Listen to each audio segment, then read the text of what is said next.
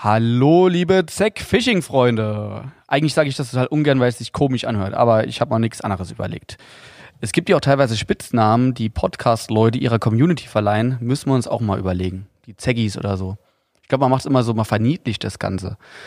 Ja, vor mir sitzt ein Gast, der äh, schon länger Teamangler bei uns ist, der sogar ein bisschen mehr als ein normaler Teamangler ist, der sehr viel in der Produktentwicklung mitmischt und äh, was alles so seine Aufgaben sind, wie es ihm geht und viele weitere Dinge, das erfahren wir nach dem Intro.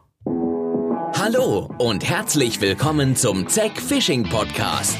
Hier plaudert Carsten Zeck zusammen mit verschiedenen Gästen freischnauze über das schönste Hobby der Welt. Aktuelle Themen werden durchleuchtet und lustige Anekdoten aus vergangenen Zeiten ausgekramt. Im Szene-Talk bekommt die Angelelite ihren Senf weg. Und im Blick in die Zukunft wird über die kommenden Trends am Wasser philosophiert. Aber natürlich versucht Carsten auch den einen oder anderen Tipp von seinen Gästen zu erhaschen, damit die geistige Dünnschissquote nicht allzu sehr überwiegt. Außerdem werden die Produktneuheiten der geilsten Angelfirma des Universums vorgestellt. So wird der Zeck Fishing Podcast dann auch zum High-Quality-Hörgenuss. Also stellt die Lauscher auf und ab geht's! Episode 6, eine denkwürdige Folge, beziehungsweise eine Folge, die mir sehr viel Freude bereitet, weil die ersten beiden Episoden haben wir schon veröffentlicht. Aber zuerst äh, begrüßen wir mal unseren Gast Chris Enders. Hallo. Hallo. Chris, wie geht es dir? Mir geht's ganz gut. Hast du die ersten zwei Folgen dir schon angehört? Natürlich, ist ja ein Pflichtprogramm. Okay. Also die erste war ja gar keine richtige Folge, ja, aber. das Intro. Ist Intro, ja. Oder so ein Teaser, ne? Worum Ja. geht's und so. Wir sind ja momentan noch so ein bisschen in der Findungsphase. Ihr merkt, ein ewig langes Intro und was wir alles für Rubriken haben und im Endeffekt, äh, ja, haben wir dann zwei Rubriken oder so. Aber das reicht ja auch. Ja? So anderthalbe Stunde, das ist auch sowas, was wir heute einfach mal planen. Gucken wir mal, wie lang und wie interessant es wird, ne? Auf jeden Fall. Also ich bin gespannt, was alles kommt. Ich, wir sind ja eigentlich überhaupt nicht vorbereitet, wenn man es genau nimmt. Das, das wollte ich, ich hab's schon gesagt, Chris. Also das ist das erste Mal, wo hier gar nichts liegt, wo ich mir gar nichts überlegt habe. Das Einzige, was ich gemacht habe heute Morgen auf Instagram, hast du vielleicht gesehen, ich habe die Leute gefragt, ähm, was für Fragen habt ihr dann an Chris? Und da ist auch ein bisschen was gekommen und das können wir schon mal durchgehen. Also das heißt, wenn uns die Themen ausgehen, äh, das Handy hier vor mir sorgt dafür, dass wir noch ein paar Stichpunkte bekommen. Gut. Ja, wie gesagt, ähm, die ersten zwei Folgen sind veröffentlicht worden. Äh, erste war ja nur so ein Teaser und dann äh, bei der ersten Folge mit Jimmy, wo wir ja schon so ein bisschen in Richtung Real Talk gegangen sind, da gab's auch schon die ersten Kommentare auf Social Media. Da waren die Gemüter schon ein bisschen erhitzt, oder? Ja, vereinzelt hat man ein bisschen was gelesen, aber ich denke, es war doch recht human. Äh, Ja. Es war überschaubar. Also viel, viele Hates gab es, glaube ich, nicht. Nee, es ist ja auch einfach, wir, wir sagen hier, was wir denken. Ich weiß nicht, wie du dazu stehst. Ich stehe zu allem, was ich gesagt habe. Und äh, äh, auch jetzt kann man ja ruhig mal so ein bisschen drauf eingehen. Ja, was ist denn passiert? Was hatten die Gemüter so erhitzt? Wenn ihr den Podcast jetzt hört, ist ja schon ein paar Wochen später. Aber es ging einfach nur darum, äh, dass äh, ich mal ein bisschen was klarstellen wollte. Und zwar habe ich schon bei so ein paar Postings gehört, äh, Instagram, ähm, Stories zum Beispiel oder auch äh, Gesprächen, ja, dass Zack Fishing ja generell gar keine Kooperation eingeht. Und das wollte ich so nicht stehen lassen, weil es ging da um den Hecht und Barsch YouTube Predator Cup. Und ähm, ich habe das halt auch von Tim gehört oder von Leuten, die generell auch vielen anderen folgen. Ich bin da jetzt hier gar nicht so drin in der Szene. Und äh, Tim meinte dann auch so, Carsten, stimmt das überhaupt und äh, ist das so? Und, oder er meinte auch, ich glaube, die sehen das alle ein bisschen falsch und so war es auch. Und daraufhin habe ich äh, Yoshi kontaktiert und Yoshi gefragt, was da wirklich dran ist. Und Yoshi stand da zwar in Kontakt mit den Jungs, aber ich habe da nie was gehört, dass die in Kontakt stehen. Okay. Ja, und ich habe dann einfach gesagt, wie es war. Ähm, Wir wurden mal angefragt, ob wir Hecht und Barsch beliefern, was wir verneint haben, weil wir keine reinen Online-Shops beliefern und seitdem sta- bestand da gar kein Kontakt. Und heute wurde ja quasi ähm, in die Kommentare geschrieben, dass ich persönlich sogar angefragt worden, worden wäre. Und ich muss wirklich sagen, ich kann mich daran nicht erinnern. Also es hat auf jeden Fall keiner geklingelt und gesagt, Carsten, willst du mitmachen? Und ich kann mich auch an keine Facebook-Nachricht erinnern. Weil ich weiß, wo der erste YouTube Predator Cup war, die Auslosung, da war ich nämlich in Berlin auf der Angelwelt, müsste der erste gewesen sein oder der zweite, ich glaube, es war der erste. Und wenn ich kurz vorher angefragt worden wäre, dann würde ich mich dran erinnern. Also wir wurden nie angefragt, nie direkt. Es kann natürlich sein, Yoshi wurde ja anscheinend gefragt und vielleicht auch mal Victor oder so, aber es ist nie bei uns angekommen. Und äh, insofern muss ich es einfach nur klarstellen, wenn wir angefragt worden wären oder jetzt auch angefragt werden, ne, ich habe es mir angeboten, wenn ihr Bock auf uns habt, fragt uns an und dann schauen wir uns das an und entscheiden dann, ob wir daran teilnehmen oder nicht. Aber es ist generell schon so, wenn wir für was gefragt werden, äh, gucken wir und es ist nicht prinzipiell so, dass wir keine Kooperation eingehen. Ein anderer Wettkampf wurden wir jetzt auch gefragt, jetzt mittlerweile sogar zwei Wettkämpfe, die wir im Petto haben, wo wir uns angucken, nehmen wir daran teil oder nicht. Also Cool. wir, wir haben auch sogar schon ähm, zugesagt, ähm, die Veranstalter müssen nur gucken, wie sie das Ganze realisieren können. Okay. Das ist also ein, auch so ein YouTube-Wettkampf. Ja. Ich will nur nicht so viel verraten, weil ich nicht weiß, ob es was wird. Ob es zustande kommt. Ja, ob es zustande kommt, ja. Und der andere, das ist sogar ein relativ großes Turnier in Holland. Das kam ja sogar von dir ein bisschen, ja. Ja, also Ja. da. Hast du kann, da- Kann man es nennen? Eigentlich schon, ne? Ja, sag's. Ja, also da kam eine Anfrage von den Lure Masters. Genau. Also ich habe dann Bekannten, äh, der hat die Lure Masters übernommen, der Timo Ruf, kann man auch nennen Hm? beim Namen. Äh, super netter Kerl und äh, ja, der hat nach einer Kooperation gefragt bei mir, weil ich halt auch schon mit ihm angeln war, äh, kam halt da auch der direkte Kontakt zu mir und ich habe dann den Kontakt zu dir hergestellt zwischen Mhm. euch beiden. Und so soll es ja sein. Ich meine, das ist kein Eben. Problem, wenn jemand eine Kontaktperson hat und fragt den, dann äh, ist es halt schon wichtig, dass das letztendlich auch zu uns kommt. Ja. Hättest du jetzt abgesagt, ähm, hätte die Lurmasters nicht dürfen sagen, Zack Fishing hat abgesagt, ja, weil es muss halt schon letztendlich bei uns ankommen, so wie es in diesem Fall auch passiert ist. Ne? Das Ja. hast du ja sehr vorbildlich gemacht. Ähm, und äh, da hat Chris im Marketing hat Kontakt zum Timo aufgenommen. Wir haben uns überlegt, wie können wir es machen. Wir würden gerne dran teilnehmen und würden auch gerne ähm, ja, so ein kleines Sponsoring-Paket annehmen und haben so ein bisschen Gegenseitigkeitsgeschäft angeboten. Allzu viel ins Detail müssen wir da nicht gehen, ja, weil die müssen auch individuell gucken, wer kann was leisten, von wem haben wir was, ähm, was können wir bieten. Und äh, der Kontakt war bisher sehr gut. Ja. Und die müssen sich jetzt so ein bisschen orientieren, was sie alles äh, machen können, wen sie noch fragen und so weiter. Und dann, äh, wenn ja die, das wird wahrscheinlich, wenn der Podcast ausgestrahlt wird, ist es wahrscheinlich schon unter Dach und Fach. Ja, Ja, also dann ja. werden wir schon wissen, klappt's so oder klappt's nicht so. Und äh, wenn sie halt alles zusammen haben, alle Teilnehmer, alle Sponsoren, dann schauen wir, wie wir das Paket schnüren und wenn es gut läuft, sind wir dabei. Ja. Cool, Weil- also ich denke auch, dass die zwei, die jetzt die Lure Masters übernommen haben, sich auch erstmal ein bisschen reinfuchsen müssen. Das ist wahrscheinlich auch viel Neues für die. Äh, aber ich bin gespannt, was draus wird. Also Chris zum Beispiel, Chris, unser Beisetzer, ist ja leider nicht mehr da. Eigentlich hat er gewusst, dass du kommst, ja. Feierabend, ne? Ja, und äh, ich dachte so, Mensch, Freitag ist es spät, es war eine anstrengende Woche. Ich biete Chris einfach an, dass er vorher geht, ja. Da muss er nicht ewig hier dabei hocken, ist ja schon später, ist ja schon nach Feierabend. Und Chris sagt so, ja, ja, ist kein Problem, ich hatte eh vorzugehen. Ja, ich habe mir noch kurz gesehen im Fahrstuhl. ja, also er hat, hat gerade er wahrgenommen, noch- dass du es bist, Nee, ne? er hat Hallo gesagt und ich auch und äh, dann ging er ins Auto. Keine Ahnung. Vielleicht hat er irgendwas vor, ja. Partywochenende oder so, er ja. hat mich Ist, auch nicht erkannt. er ist ja relativ neu im Saarland. Wer weiß, was da äh, abgeht hier. Nightlife, da bin ich ja draußen. Ich auch. Schon ein paar Jahre. Nightlife heißt bei mir äh, gute Nacht, ja, ähm, halb elf schlafen geht oder so. Oder äh, Routen stellen und dann ab in die Liege. Ne? Oder so, ja, auf jeden Fall, wenn es nochmal wärmer wird, ist das auch angesagt. Ja, schau mal einfach, was draus wird. Ich stand äh, bis vor einiger Zeit ja noch sehr kritisch solchen Wettkämpfen gegenüber, mh, hab da persönlich auch nicht so viel Bock drauf, aber die Community, die dabei entsteht und so ein bisschen das, das, das Wir-Gefühl und das Flair und, und die Leute haben ja auch Interesse dran und ich finde, wir sollten uns nicht vor solchen Wettkämpfen verschließen. Und wenn das jetzt zustande kommt, dann ist das eine coole Sache, dann filmen wir das auch, dann zeigen wir das auf YouTube und äh, dann gucken wir einfach, dass das eine, eine tolle Veranstaltung wird. Nicht nur mit uns, sondern auch mit vielen anderen, die sponsoren, andere Teamangler und so weiter. Ich glaube schon, dass es, dass es geil ist. Und wenn ich Zeit habe, schaue ich da auf jeden Fall auch vorbei. Ja, ich finde auch, also ähm, die Entwicklung geht in eine richtige Richtung. Klar, in Deutschland ist sowas immer schwer zu realisieren, gerade wegen der Gesetzesgebung. Äh, aber gerade die Länder, Schweden, äh, Holland und so weiter, da boomt das Ganze richtig. Es wird auch gut angenommen. Und ich bin gespannt, wo es dahin geht, so, auch in der Zukunft. Auch in Bezug auf Angeltackle, ähm, wie kann man Tackle weiterentwickeln? Ich denke, Wettkämpfe sind auch wichtig dafür, um einfach auch festzustellen, was funktioniert, was funktioniert nicht, was ist effektiver. Ähm, weil ich sag mal, im Rennsport entsteht auch viel in Bezug auf Automobil, ja, auf, Ja. auf, auf Fortschritt. Und, und ich glaube, beim Angeln sollte man uns da auch nicht für verschließen. Eben. Ja, und deshalb sage ich, komm, auch wenn ich persönlich nicht so der Wettkampftyp in Sachen Angeln bin, aber die Leute haben Bock drauf und äh, da müssen wir einfach ein bisschen mitmischen. Ja. So sieht's aus. Chris, was ist sonst Aktuelles? Was, was geht bei dir? Ja, äh, viel Arbeit, äh, wenig Hobby. Aber kannst du so ein bisschen sagen, was du, was du vielleicht beruflich machst, dass die Leute Ja, auch so ein, also vielleicht ein bisschen Verständnis dafür bekommen, warum du auch so extrem wichtig für die Produktentwicklung bist bei uns? Ja, also ich kann es grob umschreiben. Klar, meine Projekte selbst äh, obliegen der Verschwiegenheitspflicht. Da kann, da kann wahrscheinlich auch keiner was mit anfangen, ja. Nee, wahrscheinlich nicht. Äh, also ich bin Konstrukteur, arbeite an einem CAD-Arbeitsplatz den ganzen Tag eigentlich. Ähm, ja, Haupttätigkeit ist da eigentlich, äh, ich mache da Motoreinbauten und Peripherieteile. Das heißt, alles, was man braucht, um einen Motor zum Laufen zu bekommen. Äh, Kühlerauslegung, ähm, Abgassysteme, Kraftstoff, was eben das komplette System. Dann äh, Abdeckungen, Motorhauben etc äh, Kabine vom Fahrer. Also ich kann auch sagen, es ist ein Baumaschinenhersteller. Äh, da ist dann bei der Kabine eben Interieur, Exterieur.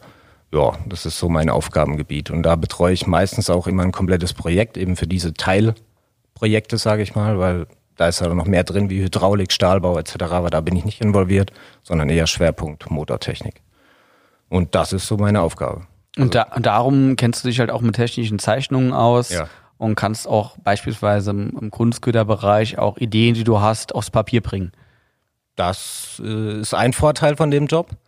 Ähm, einmal im CAD natürlich, dann kann man einige Dinge machen oder auch durch sag mal, ein anderes Hobby, das ich noch habe, eben so ein bisschen äh, eine künstlerische Ader habe, da auch mal schnell was zeichnen. Ein alter Picasso ist der Chris nämlich. Ja, heut, heutzutage habe ich nicht mehr die Zeit wie früher. Äh, früher war, war das noch viel intensiver.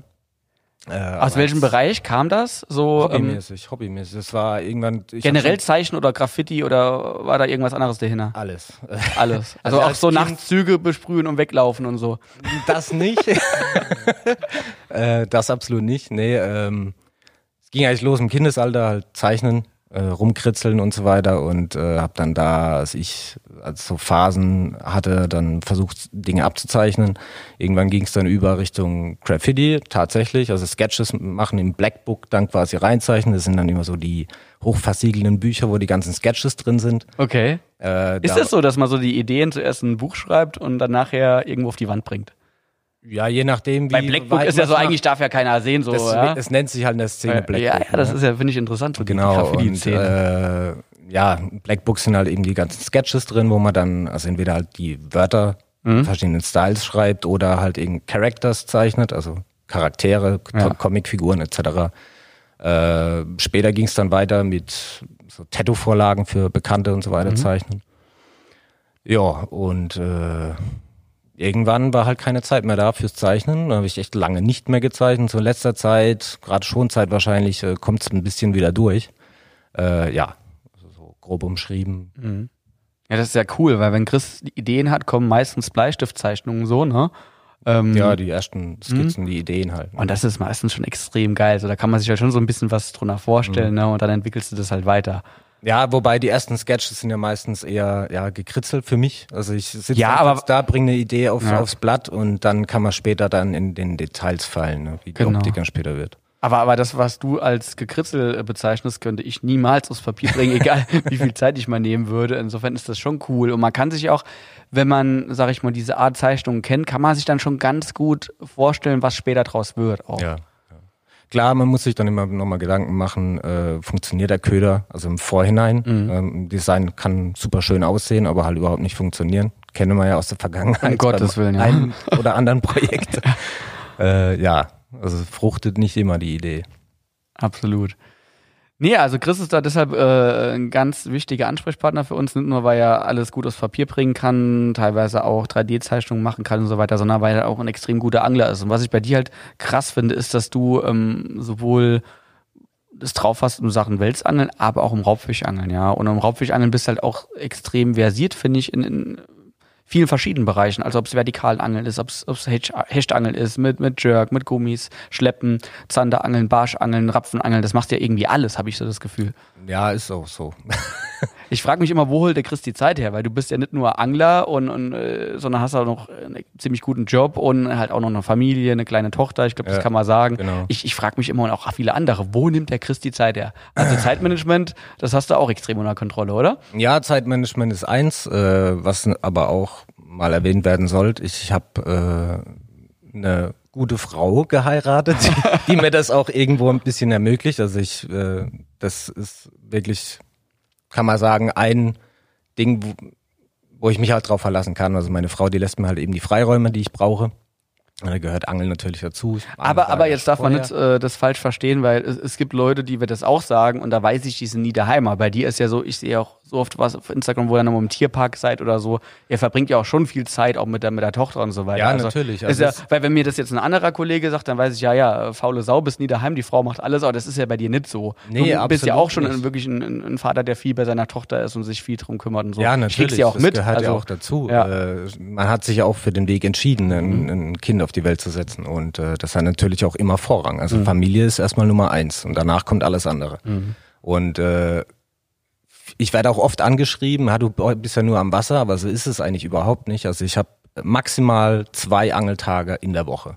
Das heißt, einen Tag unter der Woche, das ist meistens der Donnerstag, äh, weil sich das halt eben so ergibt, äh, weil natürlich Termine unter der Woche da sind, wie Tochter muss jetzt äh, zum Singen, zum Sport oder was ich will. Und dann ist der Donnerstag mein freier Tag.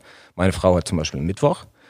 Äh, und am Wochenende habe ich einen ganzen Angeltag. So, mehr ist es nicht. Und dann kommt noch die Schonzeit dazu und äh, Messen oder sonst was. Also ich komme auf jeden Fall nicht auf 100 Angeltage im Jahr.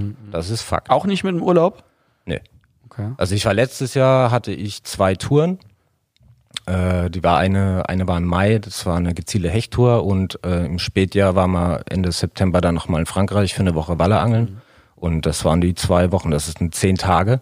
Wenn ich dann März und äh, ich glaube Februar war es letzten Jahres komplett abziehe, also die zwei Monate, also dann komme ich nicht ganz drauf.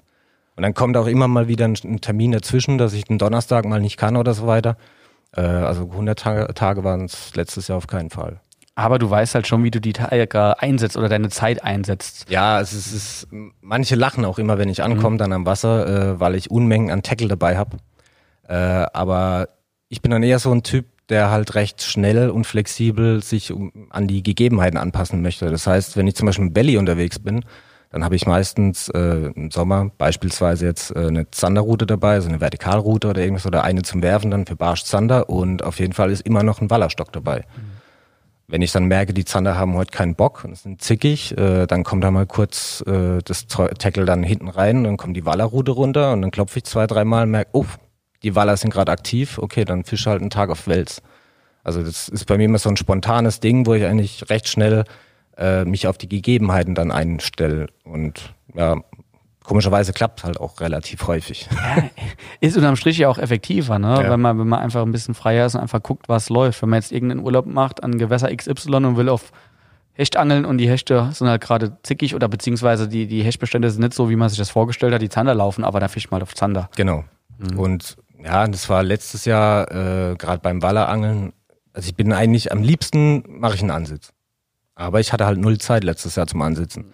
Das heißt, ich hatte letztes Jahr effektiv zwei komplette Nächte, außer jetzt die eine Tour im Spätjahr, zwei komplette Nächte und der Rest, das waren dann glaube ich zehn oder zwölf Kurzansitze. Und Kurzansitz heißt für mich nicht von Freitag auf Samstagnacht oder von Freitag bis Sonntag, wie Ja, das viele ist- sagen. Ja, das ist schon krass, wie manche Ne? kurz ansitzen. Ja, Kurz was- ansitzen mal übers kurz, Wochenende. Ja, über das ganze Wochenende, ja. Kurzansitz heißt für mich eben, ich gehe am Donnerstag, mein Angeltag, gehe ich dann um 6 Uhr oder so am, ans Wasser und gucke, dass ich noch im Hellen meine zwei Steine irgendwo reinschmeiße und äh, gehe dann um 12 oder 1 Uhr, je nachdem wie lange ich angeln darf, ob ich jetzt in Baden-Württemberg oder in der Pfalz drüben angel, zum, als Beispiel, äh, dann gehe ich halt wieder heim und um 5 klingelt der Wecker und dann hocke ich halt im Büro und guck wie eine Eule, ne, weil, Ah, weil ich halt bloß vier Stunden gepennt habe. Ja, das so. ist krass, so, ne? Das, äh, ja, also das ich- ist für mich ein Kurzansitz. Aha. Nee, so die, auch diese kurze, äh, sag ich mal, Nachtruhe. Ich Ja, kann es ja. ja. nicht mehr so richtig, ey. Ich habe da irgendwie, na gut, weil, auch vielleicht, weil ich selbstständig bin, ich gehe dann halt morgens Ich bin später. ehrlich, Das ist so, äh, ist bei mir mittlerweile auch so. Also ich bin da immer total gerädert. In dem äh, freitags brauchen mich eigentlich in, bei der Arbeit keiner anreden. Also am liebsten mir Kopfhörer rein und Ja. ich, äh, ich daddel dann in meinem Rechner. Äh, also es ich mach's auch nicht mehr so einfach. in, in allem gut sein oder beziehungsweise in, in möglichst viele Sachen, möglichst viel Zeit reinstecken, das funktioniert halt nicht, ne? Nee, das ist ja absolut meistens so, du, du kannst immer nur in, in einer Sache extrem Mhm. gut sein, weil äh, extrem viel Zeit ins Angeln investieren, extrem viel Zeit auf der Arbeit sein, extrem viel Zeit äh, bei der Familie, das klappt ja alles nicht. Man Nee. muss halt gucken, dass man effektiv ist. Genau, effektiv die Zeit nutzen, die man hat. Ich muss auch sagen, in den letzten Jahren, ich war viel, viel weniger am Wasser, als das früher der Fall war.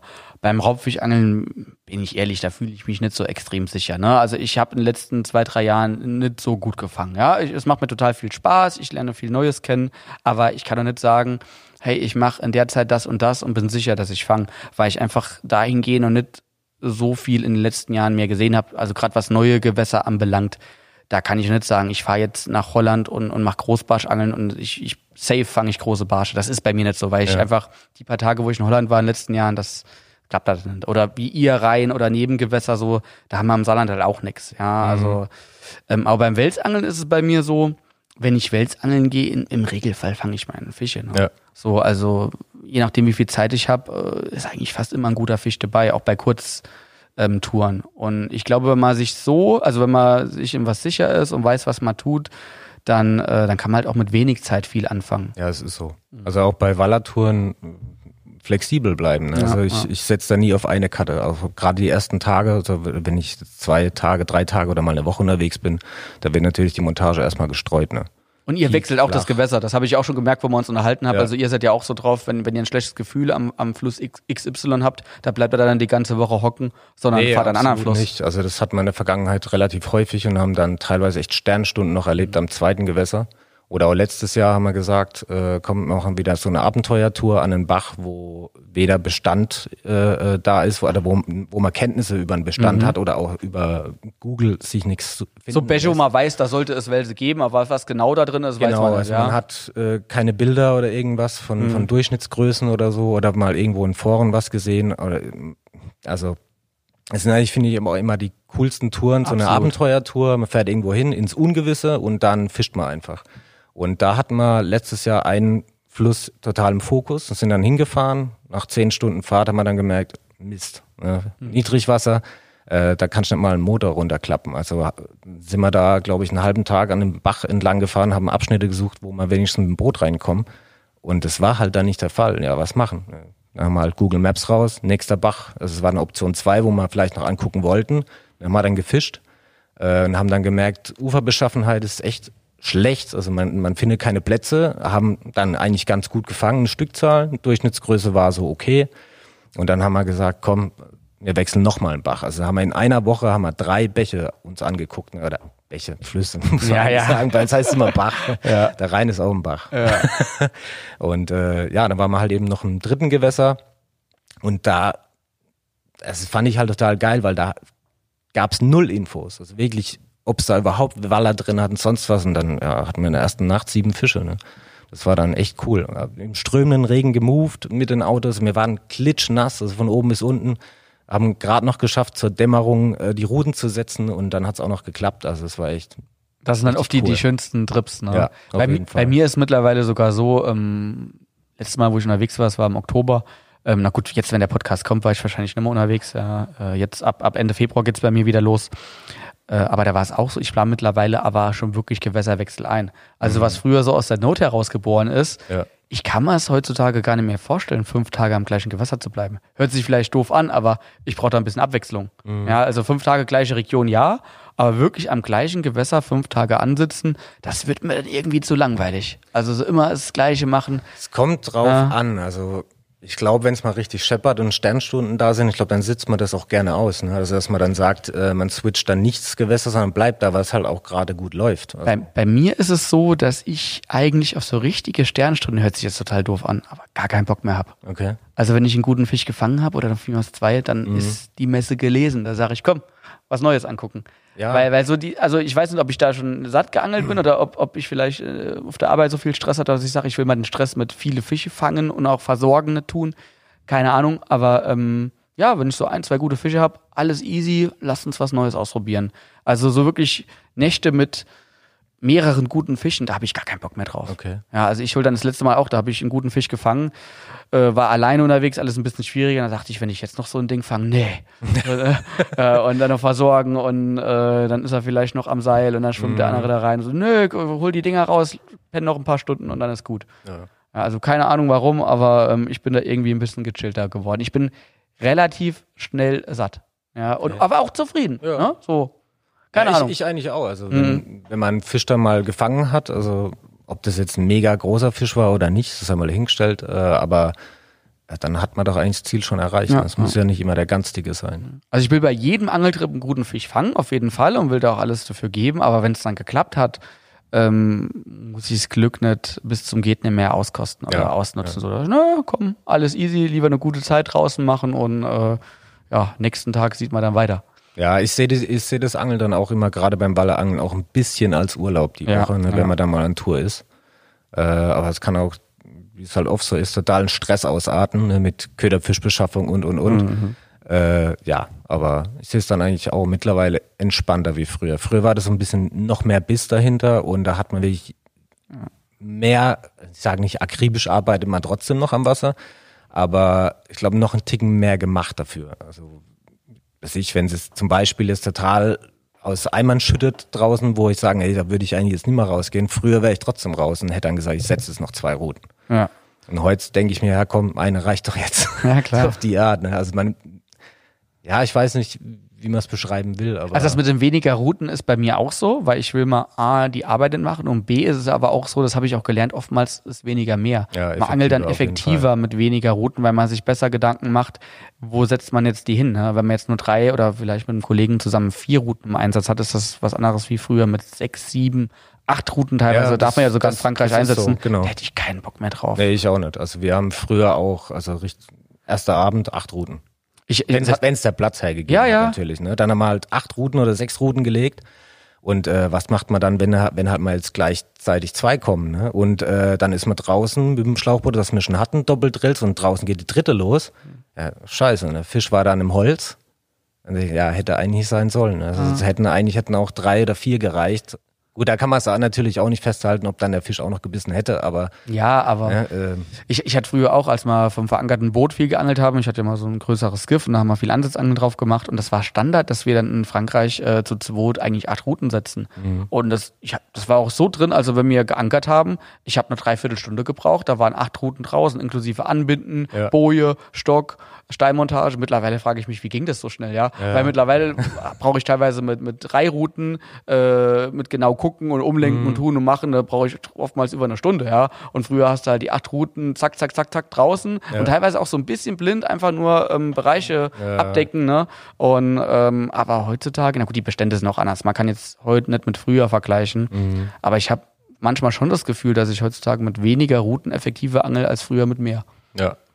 Doch, auf jeden Fall. Also, das ich Schnüre im. Wasser ist ja auch so ein Punkt. Ne? Ja, das ähm, Singen in, in der Strömung. von der Auslegen, mit, mit Auslegen, ja. Motor, wenn man Ja, da ja. ewig hin und her fährt, Ja. 10.000 Mal über den Platz, all- alles so Punkte. Eben. Aber so entwickelt man sich ja auch weiter. Und ich glaube, es ist Genau. auch ganz wichtig, nicht nur, dass man sich beim Angeln weiterentwickelt und mehr fängt, sondern dass man auch, ja, hört sich jetzt vielleicht doof an, umso älter man wird, umso, ja, umso mehr Spaß macht mir das Angeln und umso eher schaue ich auch drauf, dass das rundherum passt, ja, dass so Ja. mit den Leuten, mit denen ich unterwegs bin, dass das passt. Früher war ich mit Leuten unterwegs, die habe ich ein paar Mal getroffen, hey, komm mal, mach eine Tour und dann merkst du bei der Tour, hey, der ist doch so ein bisschen komisch und so, ne? Heutzutage, ich fahre nur noch mit Leuten, wo ich mal sicher bin, das passt. Ich habe keinen Bock mehr, irgendwelche Testtouren zu machen mit Leuten, wo ich zweimal gesehen habe, wo die dann irgendwie, ja, zurechtkommen mit der Situation draußen oder ähm, was weiß ich, irgendwie zu verbissen sind oder so, da habe ich keinen Bock mehr drauf, das brauche ich nicht. Da fahre ich mittlerweile lieber allein, bevor ich mit Leuten fahre, wo ich mal nicht sicher bin. Habe ich eine gute Zeit mit denen. Ja, das ist bei mir eigentlich genauso. Ich habe jetzt über die Jahre ein paar Leute kennengelernt, war mit unterschiedlichen Charakteren auch angeln. Und äh, da gab's mal Zickerei äh, zwischendrin mit ein paar Leuten, wo ich dann gedacht habe, ey Jungs, eigentlich, wir verfolgen doch das gleiche Ziel. So mit, äh, also mit den heutigen Kumpels kann ich sagen, das ist alles aus einer Hand. Ne? Da, die haben alle die gleiche Denkweise, da hat keiner irgendeinen Fischneid.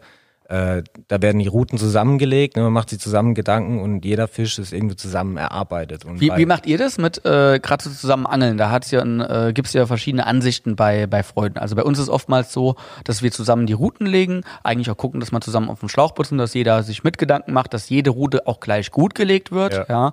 Und äh, im Endeffekt wechseln wir dann häufig ab. Genau, also bei uns ist eigentlich äh, eins zu eins. Das heißt, äh, wir wechseln komplett durch, bei jedem Biss ein anderer. Äh, wenn es natürlich dann, dass ich Person eins einen guten Fisch hatte, dann steht er halt länger Schlange, sage ich mal, bis der nächste halt einen besseren Genau so, Fisch ja. hat. So dass es eigentlich ein ausgeglichenes Angeln ist für jeden, ne, vom Erfolg her. Man kann es natürlich nie vorausschauen. 100 Prozent. Aber so, so ist ja cool, weil ich hatte es auch schon äh, abwechseln und der eine hat immer die dicken und der andere immer die kleinen. Da Ja. sagt man, hey, jetzt äh, der setzt mal aus oder ich setz Ja. mal aus, bis du mal noch einen guten hast. Genau, also so machen wir es auch. Also es kann jetzt sein, dass ist ich, einer hat jetzt einen 220 und dann kommt der nächste und hat halt bloß einen, was weiß ich, Meterfisch. Mhm. Äh, dann kann der halt nochmal und wenn dann wieder bloß ein Meter 20 äh, kommt, dann sage ich, komm, dann mach halt noch Klar. ein drittes Mal. Und äh, irgendwann sagt er, komm, jetzt mach du mal wieder. er kann natürlich dann blöd laufen, dass dann die Dicken nur bei dem einen kommen. Aber in der Regel kriegen wir es bei uns immer gut Aber hin, dass alle zufrieden sind. Da, Und das ist ja auch cool. Ich bin auch ehrlich, manchmal geht's mir auch gut ab, zu sagen, hey, mach du mal. Und wenn dann der Piss kommt, ich bleib dann halt ein paar Sekunden länger auf der Liege und guck so, wie er anschlägt und Ja. wie die Route krumm wird. Ja. Ich habe total Spaß Ja, dran. ich auch. Ich auch. Also das ist- finde ich auch vom Bild her eigentlich ganz cool, ne? wenn da draußen, der ärgert sich gerade voll einen ab. Ja. Du liegst noch total gechillt dann eigentlich so in der Liege. Äh, machst dir dann mal ganz gemütlich, ziehst dann die Schuhe an, der steht Ja. noch barfuß im Schlamm. Du kannst ja auch besser schlafen, ne? Du kannst aber, wenn du weißt, du bist jetzt nicht dran, kannst du dich schon ein bisschen, ja, sag ich mal, ähm, mehr dem Schlaf widmen, als wenn du weißt, ich muss jetzt losjumpen, wenn Ja, die Route krumm geht. Muss man sich halt auf einen Kollegen verlassen, wenn der wach wird, ist auch immer so eine Geschichte. Ja, wobei, das, ähm, das machen wir eigentlich gar nicht, so dass wir jetzt uns äh, gegenseitig dann die Verantwortung rüberschieben, sondern Okay. einfach der, wo erster an der Route ist, der ist erster dran, dass wir einen Fisch auf jeden Ah, Fall okay. kriegen. Okay. Das heißt, wir haken dann den Fisch und wenn dann der eine halt ein bisschen länger braucht, wo er eigentlich Mhm. dran ist, dann kriegt er halt die Route in die Hand gedrückt. Also das kann auch mal vorkommen. Okay. Also alles Gut. gechillt. Bei mir ist so, wenn dann der andere dran ist, dann kann ich zur Not ja mal, ich habe immer die Kopflampe an beim, beim Pennen, also Ja. auch auf der Stirn, dass ich direkt draufdrücken muss und die an ist. Und wenn ich dann weiß, hey, der andere ist dran, dann kann ich die auch mal ausziehen und kann dann ja ein bisschen den Kopf zur Seite drehen. Ja. So. Also das ist schon, also finde ich cool, er hat was. Aber es gibt auch Kollegen, wo ich mit aufpassen muss oder Kollegen, wo ich weiß, die werden nicht wach, die werden Ja, ja. erst so viel später Deshalb- wach, die auch deshalb- nichts dagegen haben, wenn die sagen dann, hey, schlag du an, das wir haben und dann Ja. nehme ich ihn oder so, Ja. dann mache ich da natürlich auch mit. Ich bin zum. Beispiel so ein Typ, ich schlafe ziemlich fest. Mhm, okay. Äh, ich brauche ein bisschen länger. Ne? Ich höre mal beim Klingeln, wache ich sofort auf, aber ich habe einen Kumpel, äh, also ich, Roadrunner nenne ich den auch. Okay. Also bis ich in dem ersten Schuh drin ist, hat der schon beide Schuhe an, wahrscheinlich noch die Schlaufe geknotet und äh, hat einen Fisch eigentlich schon fast hergedreht. Ich denke, wie schnell kann man eigentlich sein? Also das ist echt phänomenal. Ja, es gibt ja so ganz verschiedene Charaktere vom Welsanglern. Wir, wir sind jetzt beim Ansitzangeln, also liebe, liebe Raubfischangler, ja, bitte nicht sauer sein, wenn wir jetzt viel über das Welsangeln reden. Wir werden auch gleich noch über das Raubfischangeln reden. Aber es gibt ja ganz verschiedene Charaktere vom Welsanglern, was das Wachwerden und Anschlagen anbelangt. Äh, Was ich da schon alles erlebt habe, ja, da haben wir auch mal so diskutiert, so, ja, wie lange braucht ihr so bis an der Route seid? Einfach mal so Diskussion. Da war einer dabei, ja, ich brauche so knapp zwei Minuten, bis ich dann meine Brille anhab, meine Socken anhab, die Schuhe gebunden habe und so. Zwei Minuten sind krass. Das ist halt so, da denke ich, Spaß. Aber ich habe es auch schon erlebt, wo Leute halt einfach so ein bisschen langsamer sind. Die Ja, stehen dann auf, gehen mal, ziehen den einen Schuh an, ziehen den anderen der Schuh an. Ja. Und es sind manchmal auch Leute, die sagen, nee, das ist meine Route, ich schlag die an, warte Ja. du, das ist kein Problem. Ne? Und ich stehe da meistens schon neben der Route und denke, Alter, komm, jetzt, Mhm. jetzt ist aber, oh, Mach mal hin. das ist schon, das ist schon krass. Ja. Ja. Aber ich äh, hatte auch andere Bekanntschaften, da war es halt eben nicht so äh, einvernehmlich, dass man sich wirklich gut verstanden hat am Wasser, da war es halt eher so der Neid. Und äh, das finde ich immer ganz schlimm. Ah, ekelhaft, Neid oder? untereinander, das braucht kein Mensch. Da war es dann echt so, man kommt an einen neuen Spot an, macht das Camp startklar, nachdem man sich eigentlich die Struktur angeschaut hat. Dann geht's los. Ja, ich will den Spot, ich will da anbinden und ich will da. Und dann natürlich nicht dieses Abwechseln, Ja, ja. äh, sondern jeder setzt seine Routen. Okay, dann guckt mal, ja, ich kriege aber bloß fünf Routen unter. Wer kriegt die eine? Ne, Das sind lauter so Themen, wo ich mir denke, Leute, was soll Das sind dann auch die Leute, die, wenn man nur einen Kescher hat, die dann sich immer die besten Köderfische krapschen auch so, ne? Gibt's das ja auch. war in der Tour auch noch, äh, so dass es dann hieß, ich habe da dann einen echt guten Fisch gefangen. Das war in der Tour wie ich auch der größte. Äh, und ich habe da wirklich die größte Karausche, die wir noch hatten, hatte ich da dran. Und nachdem der Fisch dann rankam, dann kamen echt von der Seite so blöde Kommentare mit, äh, ja, was hast du die Karausche da genommen? ich sag, ey, also was soll denn da? Freu dich doch einfach, was soll denn das jetzt? Ne? Also dann gehen so Gespräche los, wo ich denke, Mann, ey, hoffentlich sind die zwei Tage bald rum. Es Ja. ist so richtig entspannt war es dann nimmer. Nee, da hat man keinen Bock drauf. Ich hatte auch einmal eine Tour, ich meine, das war alles cool und so und ich habe mich drauf eingestellt, aber ich hatte ständig das Gefühl, wir angeln jetzt um die Wette. So, das war schon der, der Partner immer die besten Köderfische gegriffen, ja, Ja. und auch immer so beim Auslegen, er, er seine Sache, ich meine Sache, jeder im Schlauchboot eigen und so, war mega effektiv und es war auch eine coole Tour. Aber man hatte halt trotzdem so immer das Gefühl, wir angeln nicht zusammen, sondern wir angeln irgendwo gegeneinander. So. Ja, Ja, also so. ich bin finde mit ich den- irgendwie, oh. Nee, ja. ich, also ich bin mit den Jungs absolut grün. Ich angel mit denen auch noch. So ist es nicht, dass ich, nee, also, dass wir jetzt total im Hass da unterwegs sind. Es war bloß Bei mir jetzt den- auch nicht, also egal mit, muss bei ich auch mal sagen, Touren- nicht, dass sich jetzt jemand angesprochen fühlt, egal mit wem ich bisher angeln war, es ist nie so, dass wir im Streit auseinandergegangen sind oder unterm Strich die Woche total beschissen war oder so. Nee, um also es Gottes ist immer so. Also ich bin mit den Jungs, Ja. auch, wie gesagt, absolut grün. Bin mit denen ab und zu auch noch angeln, wenn es die Zeit erlaubt. Sind alle auch Familienväter und so weiter. Ergibt sich eh nicht oft. Äh, aber bei der Tour zum Beispiel, das war halt so, wo ich da dachte, mh, könnte auch ein bisschen harmonischer ablaufen. Ja, klar, klar. Naja, so ist das, weil Ja. jeder so. Es ist auch so, ich meine, die Leute freuen sich ja, wenn sie ins Wasser kommen. Viele Leute kommen nicht so oft ans Wasser, nur Mhm. dann beim Urlaub oder äh, in einem Welsangelurlaub. Und ähm, das ist halt dann so die Zeit, wo viele sagen, das will ich mir jetzt nicht nehmen lassen. Ich muss Ja, das Maximale deshalb, rausnehmen. Genau, genau. ich habe dann auch schon Dinge erlebt, wo Leute sagen, ey, ich habe jetzt so viel bezahlt, für da runterzukommen, jetzt muss das aber passen. Und dann manchmal sind auch Dinge passiert, wie jetzt, warum hockt denn der Opa, der Einheimische da? Der kann jeden Tag hier hocken, jetzt sind wir hier unten, jetzt fischen wir hier auf Wels oder so. Und sowas darf nicht passieren, ja. Nee, egal wie viel Geld man ausgibt, egal wie wenig Zeit man hat, man muss, denke ich, immer ein bisschen Respekt haben. Nicht nur gegenüber seinen Angelkumpels, sondern auch gegenüber Einheimischen, gegenüber älteren Leuten, die da ein bisschen stippen oder so, ja, das, da gucke ich schon auch immer Ja, drauf. absolut, ne, man Und früher war ich da auch viel verbissener und heute sage ich halt, hey, selbst wenn ich mal für drei Tage nach Südfrankreich fahre zum Beispiel, was ich auch mal hier und da mache, also ganz kurz, und wenn ich da, wenn da mal ein Tag ausfällt, weil ich keine Köderfische habe oder weil weil das auf dem Angelplatz gerade nicht passt oder weil ein anderer hockt, dann ist es halt so. Mein Mhm. Gott, was, was willst du denn machen? Ich glaube, verrückt sollten wir sich nicht machen. Nee, absolut nicht. Und äh, ich sage auch immer, man ist Gast. Ne? Gerade wenn man im Ausland unterwegs ist, dann sollte man sich entsprechend auch irgendwo verhalten. Und ich finde, hört sich jetzt auch vielleicht ein bisschen doof an, man kann sich auch trotzdem eine gute Zeit am Wasser machen, auch wenn es vielleicht anglerisch gerade alles andere als gut läuft. Also ich kann mich da auch letztes Jahr an so eine Holland-Tour äh, erinnern, am, am Volkerack mit einem Kumpel. Wir haben echt extrem beschissen gefangen, vier Tage. Aber ich hatte irgendwie so einen Spaß. Die Grundstimmung war geil. Wir haben uns immer was Cooles zu essen gemacht, haben, haben viel geackert, ne, haben viel geworfen, viel abgefahren, also wirklich Gas gegeben. Äh, gute Gespräche zwischendurch. Es war einfach eine geile Zeit. Wir haben nicht gut gefangen, aber es waren vier geile Tage, obwohl wir nicht gut gefangen haben.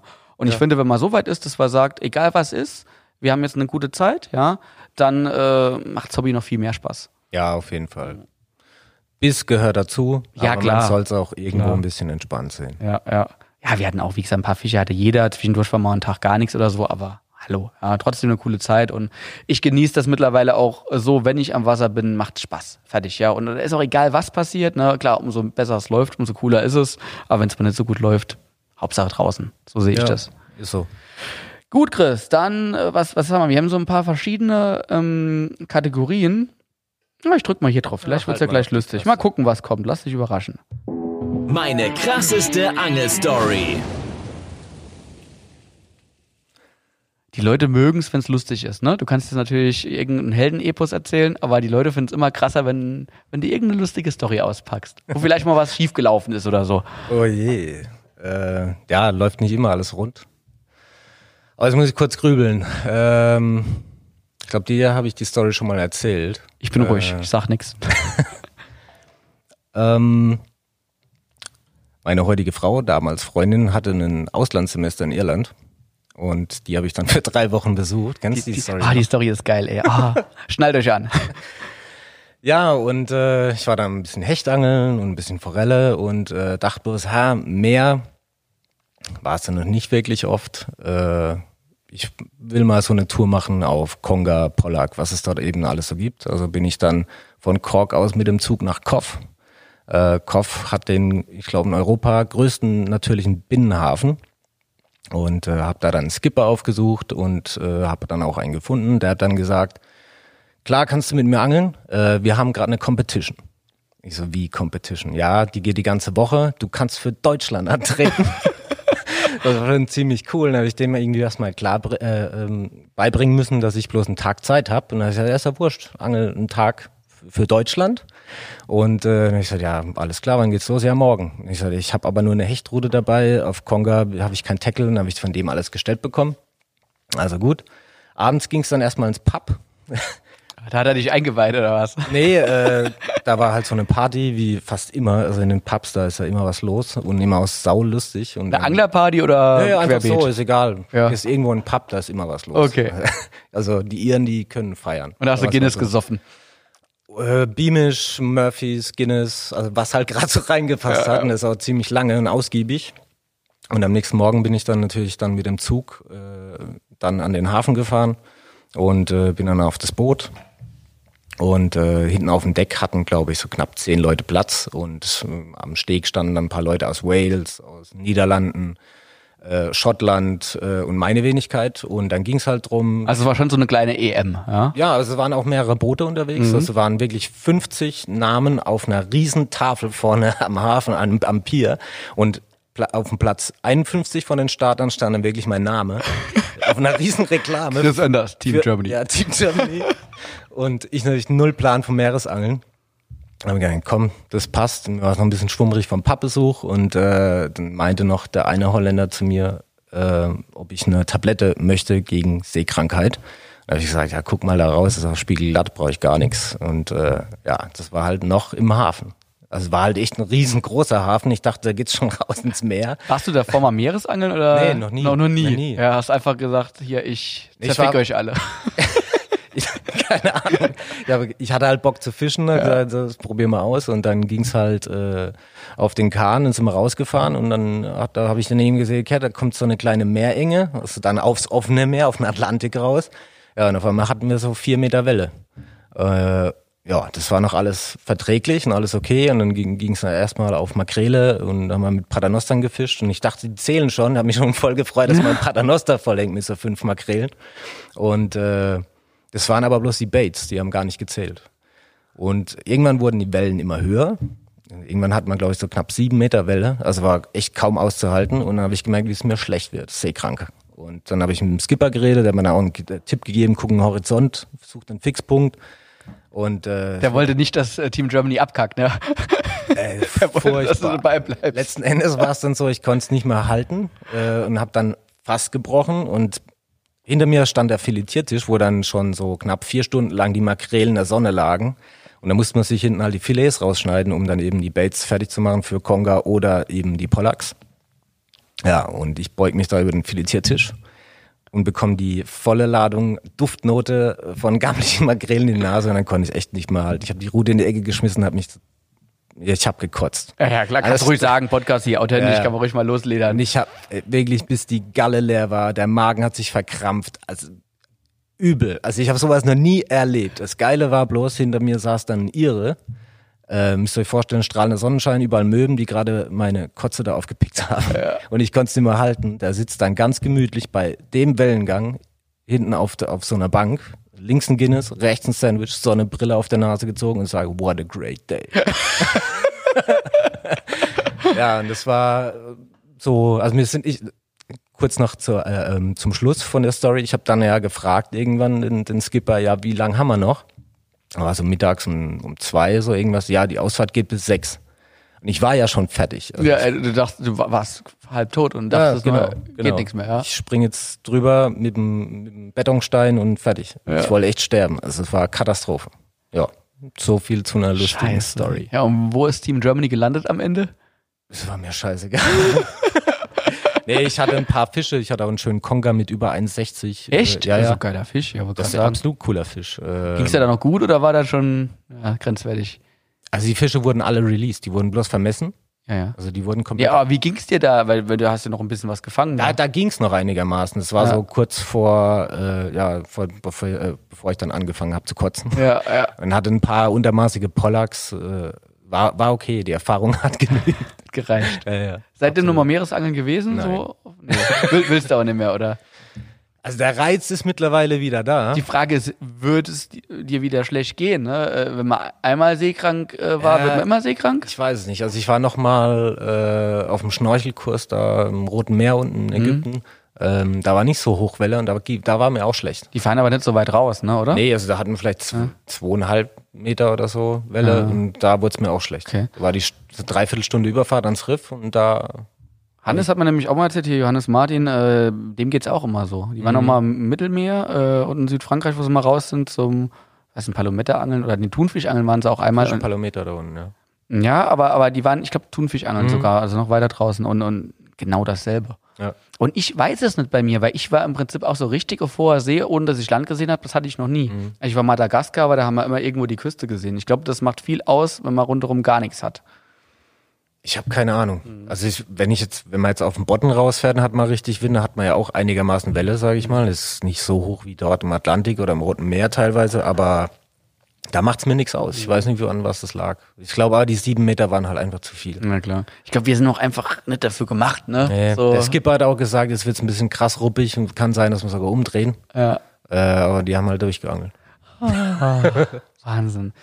Naja, Chris, komm, lass uns mal äh, zu den äh, Insta-Fragen gehen. Ich habe heute Morgen ja mal so grob in die Runde gefragt, ob sie irgendwelche ja, Ideen haben, die wir besprechen könnten. Und äh, so ein paar komische Fragen sind dabei. Dann Äh, schieß mal los. ja, ich guck mal. Also eine schöne Frage ist, wie viele Zander hast du schon im Nordostseekanal gefangen? Zero.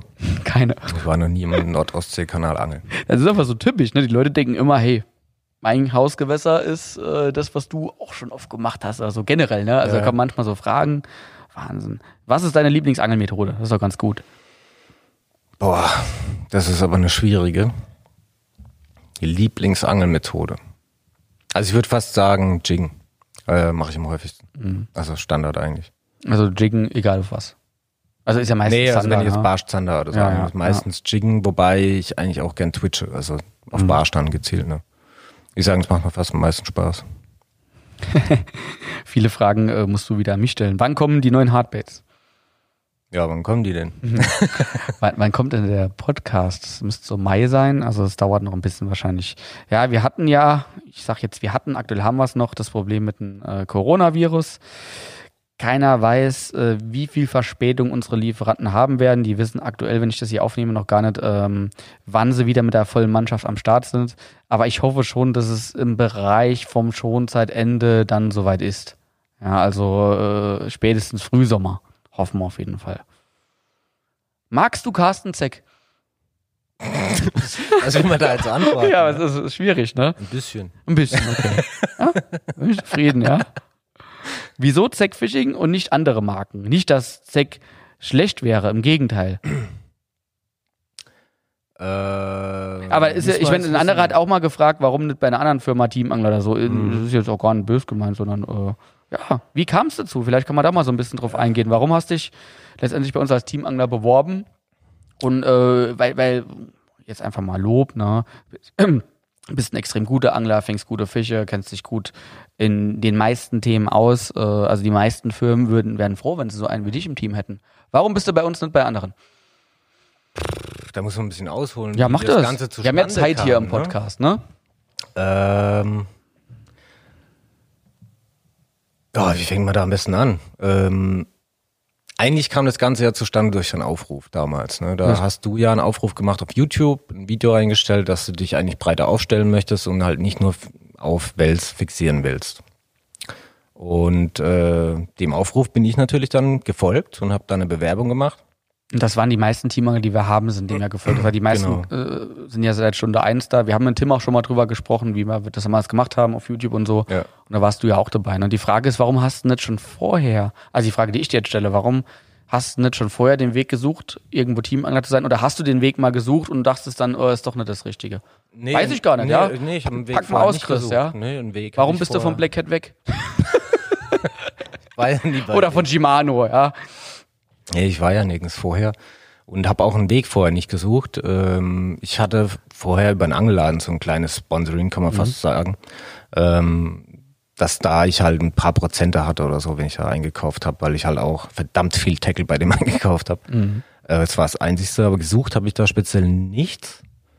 Ähm, und ich hatte auch vorher, also auch wegen Fängen, ob jetzt dann irgendwie eine Firma auf mich aufmerksam geworden wäre, war auch nicht der Fall, was daran lag, dass ich vor Zack Fishing eigentlich mit Social Media nichts am Hut hatte. Ähm, Aber wobei YouTube-Kanal hattest du ja, doch, das, oder? Ne? ja, ähm, da ging's, also YouTube hatte ich mal einen Kanal, das, äh, den gibt's auch noch, bloß äh, liegt der halt schon seit drei oder vier Jahren voll auf Eis. Ähm, da ging's aber auch eher in die Richtung äh, Eigenvermarktung, jetzt nicht von meiner Person, äh, weil ich da eigentlich auch nicht so Bock drauf habe oder äh, wie soll ich sagen, ich, ich brauche keinen eigenen Fame ne, so dass ich mich irgendwo ins Rampenlicht stellen will, sondern da ging es eher darum, dass ich Wallerhölzer äh, mache, baue und äh, die halt irgendwo, ja, musste halt Ja, du musst ja auf dich machen, ne? aufmerksam genau, also ein werden. bisschen ne? Marketing, sage ich mal. Mhm. Und deswegen habe ich einen YouTube-Kanal damals gemacht. Äh, Das war eigentlich so der Hauptgrund. Und dann irgendwo auch äh, mit dem Hintergrund, den Leuten ein bisschen Mehrwert bieten. Ja, aber das war nie so die Beabsichtigung, irgendwo als Teamangler zu agieren. Ja, also Weg habe ich so noch nie gesucht. Dann kam eben die, äh, ähm, diese Bewerbung zustande oder der Aufruf von dir und die Bewerbung folgte dann. Und ja, seitdem bin ich dann eigentlich auch dabei. Genau, ne, da haben wir uns so ein bisschen näher kennengelernt und, und ich habe gemerkt, was für Fähigkeiten du hast und so. Und ja, und ich glaube momentan alles cool, so wie es ist. Und mal gucken mal, wie es weitergeht, ne? Genau, also Ja. ich plane auch nichts anderes. Ich bleibe erstmal Okay. Fishing treu Das ist gut. nichts anderes vor. Ich sag dem Carsten Bescheid, ne, dass der dann auf jeden Fall dich nicht auf die Abschlussliste setzt. Sehr schön. Sehr schön. Was ist sein Hecht-PB? Hecht PB aktuell 1,26. Was ja schon krass ist, ne? Und Ja. beim Schleppen, oder? Der kam beim Schleppen. Ja. Ich meine, äh, Schleppen ist ja so ein bisschen Verrufung bei vielen Leuten, was, Ja, was eigentlich- ich nicht verstehen Ja, kann. erzähl mal so ein bisschen, weil du hast mir ja auch schon erzählt, was ihr teilweise für krasse Sch- Schleppsessions macht oder mit welche Experten du auch kennst. Ja. Und, und vielleicht kannst du mal so ein bisschen raushauen, ist ja jetzt Gewässern so, ist ja egal, aber was für Erfolge ihr habt. Ja, und ich glaube, du gehst ja schleppen, weil es halt einfach so extrem effektiv ist und mal so viele Großfische auch fängt, wenn man weiß, Ja, wenn man wann, weiß, wie wo, und, wie. Genau, also es ist nicht jeder Tag gleich beim Schleppen. Ähm, und ich will mal behaupten, also ich werfe natürlich auch viel, fange auch schöne Fische beim Werfen, aber ich will mal behaupten, dass, dass ein Schleppangler, der sich wirklich drauf spezialisiert hat und nicht einfach, ich fahre jetzt mal ins Blinde los, äh, ähm, übers Jahr mit Abstand bessere Fische und mehr Fische fängt. Also die Spezies, die ich kenne, äh, da kann ich echt nur einen Hut davon, davor ziehen äh, wie akribisch die teilweise die Köder setzen, auswählen nach Farbe, äh, Länge, Abstand zum Sideblender, Sideblender hinterm Boot, Geschwindigkeit und es permanent, einen ganzen Tag lang wirklich akribisch betreiben. Und wenn man dann überlegt, dass beispielsweise in fünf Tagen von fünf Booten 108 Meter Fische gefangen werden, Das ist krank. Äh, und da zählen wir die, die 90er und so weiter jetzt mal, also nur Meter plus. Ja, und dann teilweise auch zweimal Meter 30 fällt und etliche 1,20 plus. Also das ist. Das war jetzt ein extrem guter das ist Trip, sag ich mal. Ne? Ist ja nicht so, als wenn das Trip immer und so auch, wäre. Nee, aber Mhm. absolut nicht. Aber da gibt's halt auch so Tage, wie wir schon hatten, mit sechs Meter Fischen am Tag. Ja, das sind. Ich hatte Pro Boot, bei, ja. Nee, das war jetzt also äh, äh, ja einem Boot. Mhm. Die hatten sechs, also es waren wir, ich ein Kumpel mal. Äh, da hatten wir sechs Meter Fische an einem Tag. Äh, Das, beim Werfen hatte ich sowas noch nie. Ich Andere mal- Angler, gute mal, Angler haben das das ganze Leben nicht. ja, eben, aber ich, also ich hatte mal beim Werfen äh, maximal zwei Meter Fische am Tag. Also mehr hatte ich da noch nie. Mhm. Da gibt's bestimmt auch Leute, die vielleicht auch schon mehr hatten und so weiter, aber ich will nur behaupten, Meterfische fallen nicht so häufig. Und ich kenne auch etliche gute Angler, die es bisher noch nie geschafft haben, Meterfisch zu fangen. Ich, aber ich, wie gesagt, also dieses Verpönte vom Schleppangeln kann ich absolut nicht nachvollziehen. Ist es der Fall, also funktioniert das Schleppen, wenn man weiß wie, so gut, weil, interpretiere ich jetzt einfach mal rein, weil der Köder halt permanent äh, heiß ist. Ja, den ganzen Tag über, wenn man weiß wie. Ja, wenn man weiß wie. Das ist Weil ansonsten halt, beim Werfen ist ja so, man verblempert ja schon viel Zeit, Köder rausnehmen, Köder nochmal werfen, abtauchen, Ja. bis er richtig tief ist. Manchmal hat man ja nur ein paar Meter in der richtigen Tiefe. Je nachdem, wo man angelt, wie man angelt, wenn man wirft. Es- beim Schleppen ist ja schon so, wenn man wenn man es gut macht, ist er permanent scharf. Ja, also man muss erstmal die Tiefe ermitteln, ne, um die in den Sichtbereich zu kommen. Das ist Punkt eins. Ähm, dann gibt es Beißphasen und äh, also wirklich Beißfenster. Da fährt man teilweise mal zwei, drei Stunden um einen Kreis, da geht nichts. Und äh, in wirklich in einer kompletten Gruppe, jetzt beispielsweise mit den fünf Booten, äh, da waren wir permanent per WhatsApp unter, äh, irgendwie in Kontakt. Äh, ja, geht nichts, geht nichts. Und dann hat man sich halt unterhalten und ist halt rumgeschippert. Und dann gab es eine Beißphase beispielsweise jetzt von elf bis zwölf. Und dann hat man nur noch Bilder bekommen von Fischen bei jedem Boot, wo es dann wirklich einen Schalter umgelegt hat und jetzt ist die Beißphase da. Wenn ich aber jetzt zum Beispiel werfen bin und merke, ey, die haben jetzt gerade keinen Bock und ich bin, ich bin weit weg vom Beißfenster beispielsweise und merke dann, ich komm, ich stelle um, ich mache was komplett anderes und habe dann gar nicht mal die Chance dazu, weil ich halt immer das Vertrauen da habe. Und da weiß man halt einfach so mit der Zeit und über die Jahre, mit der Erfahrung, es kommt, das Beißfenster. Und dann fährt man halt durch. Wahnsinn, ja, echt brutal. Naja, kommt, kommen noch ein paar coole Fragen. Ähm, seine Lieblingsroute. Ja, das ist bei Chris immer ein bisschen schwierig, weil Chris ist halt ein guter Welsangler, aber auch ein guter Hauptfischangler und nutzt ja auch so ziemlich alles von uns, sag ich Ja, mal. ja. Ja, was ist da die Lieblingsroute? Vielleicht für einen Wels und für einen Raubfisch. Machen wir mal zwei Kategorien. Ja, das ist halt jetzt auch wieder schwierig zu beantworten. Es hängt halt immer da, äh, davon ab, wie man gerade angelt. Ja, und auch was, was Und äh, ob ich jetzt aktiv angel beim Wels Ja, oder beim Ansitzen. Also beim Ansitzen würde ich sagen, ist bei mir eigentlich so die Brocat. Hm? Standard. Standard, geil, Genau. wäre wär ich auch bei dir, kannst du fast alles mitmachen. Und äh, vertikal ist mittlerweile Inline-Stick. Mhm. Und beim Barschangel klar die Swift. Wobei Pitch, Pitchcast, je nachdem. Mit der Swift ist halt auch so geil, die Swift ist, alles geht auch nicht, weil es halt schon sau schnell ist. Ne? So Ja. für, für manche Angeltechniken ist eine etwa, also eine Route, die nicht so x-fast ist, manchmal Ja. auch besser. Genau. Enno hat mir erzählt zum Beispiel ähm, bei sich, er hat extrem gut mit der Cherry Stick gefangen, auch besser als mit der Swift, auch besser als seine Kollegen mit der Swift, weil er der Überzeugung ist, äh, wenn er jiggt, ähm, wird der Köder so ein bisschen sachter angehoben. Also die Erfahrung haben die gesammelt und das hat teilweise besser funktioniert als mit der Swift, wo die Köderübertragung so extrem gut ist. Ja, das ist eine weichere Aktion von Mhm. Vorteil sein kann, auf jeden Fall. Genau. Ja, ansonsten Peak auf jeden Fall. Zum Jiggen, die habe ich extrem oft im Einsatz. Hast du auch die 240er Variante jetzt Ich schon im nur die Einsatz? 270. Nur 270er. 240 hatte ich noch nicht in der Hand. Aber ich glaube auch, wo du angelst viel rein und so lange Steinpackungen, da ist auch die 270er wahrscheinlich ein bisschen. Vom Boot aus wäre es Mhm. vielleicht noch eine Option, aber da habe ich halt meistens echt die Swift, also auch auf Zander. Die Mhm. kann das ab. Die fängt ja auch Karpfen. Absolut. Geil, geiles Erlebnis, ne? Wie, wie schwer war er? 27, 28 Kilo schätzt ihr, ne? Ja, Ja. Also ich habe mit den Karpfenanglern da an dem See gesprochen und anhand der Bilder und der, dem Datum, wo er mal gefangen wurde zuletzt und dann aus Versehen wieder ins Wasser gefallen ist, ähm, kann man sagen, da hatte er zuletzt, äh, zwar zwei Jahre vorher 24,8 Kilo. Wahnsinn. Ja, also es waren 50 Pfund äh, Fisch auf jeden Fall. Auf Dude, ne? 4 Inch Dude. 4 Inch Ayu. Ajo, im Maul, im Maul, ne? Irgendwie gerissen Regulär, im Maul. regulär im Maul gehakt. Es war auch jetzt der dritte Karpfen im Gewässer Wahnsinn, ey. beim Jiggen. Ja, die, die ernähren sich manchmal schon räuberisch, ne? Ja, aber der eine, der, äh, wo ich mal hatte, es war auch so knapp, ich schätze mal 25 Pfund, der kam auf, äh, auf einen Wilson mit einem Dart-Jig im Freiwasser. Also der hat richtig, der, ist war richtig aggro. nachgegangen, ne? Ja, ja. Ich, ich kenne es bisher nur aus Spanien, da ist es ja so, dass man relativ viele Karpfen mal ähm, Ja, auf Gummiköder fängt. genau. Und da kenne ich auch unter Wasseraufnahmen, wo die richtig rauben, wo sie richtig so Lauben nachstellen Ja. und da drauf schießen. Wahnsinn, Ja, ne? verrückt. Ja, ich niemals, ich wollte eigentlich Barsch angeln, ne? Friedliche Räuber. Gab's da mal so einen, so einen Film vom Profi-Blinker oder so. Boah, weiß jetzt nicht. Kennst du nicht die alten Profi-Blinker-Videos? Doch, vereinzelt, Ja. aber das sagt mir jetzt nicht. Als Kind habe ich mir die immer angeguckt, ja. Ich hatte auch einen Haufen VHS-Kassetten früher. Ja, ja, ja. DRM. Nachher kamen sie dann auf äh, DVD, ja, oder auch für den Fang damals SV-CD. Also, wo ich damals nicht viel unterwegs sein konnte, musste ich immer Filme gucken, immer Angelfilme. Ich auch. Und Zeitschriften. Ja. Ganz viele Zeitschriften. Ja. Ich habe heute noch einen Speicher, richtig viele. Ich habe damals, also ich, ich habe ja mit neun Jahren angefangen zu angeln und ich hatte damals nicht so Kollegen oder auch ältere Kollegen, die mich viel mitgenommen haben. Ich war relativ wenig angeln als Kind, weil ich nicht so die Möglichkeit hatte. War aber schon immer brutal verliebt in das Thema Angeln. Ich musste mich wirklich jeden Tag mit Angeln beschäftigen. Und es ging so weit, ich hatte jede Zeitschrift, die es gab. Ja, habe immer meine Mama gefragt, hey, wie wär's? Und hier an der Tankstelle kriegst du das, an in dem Laden das.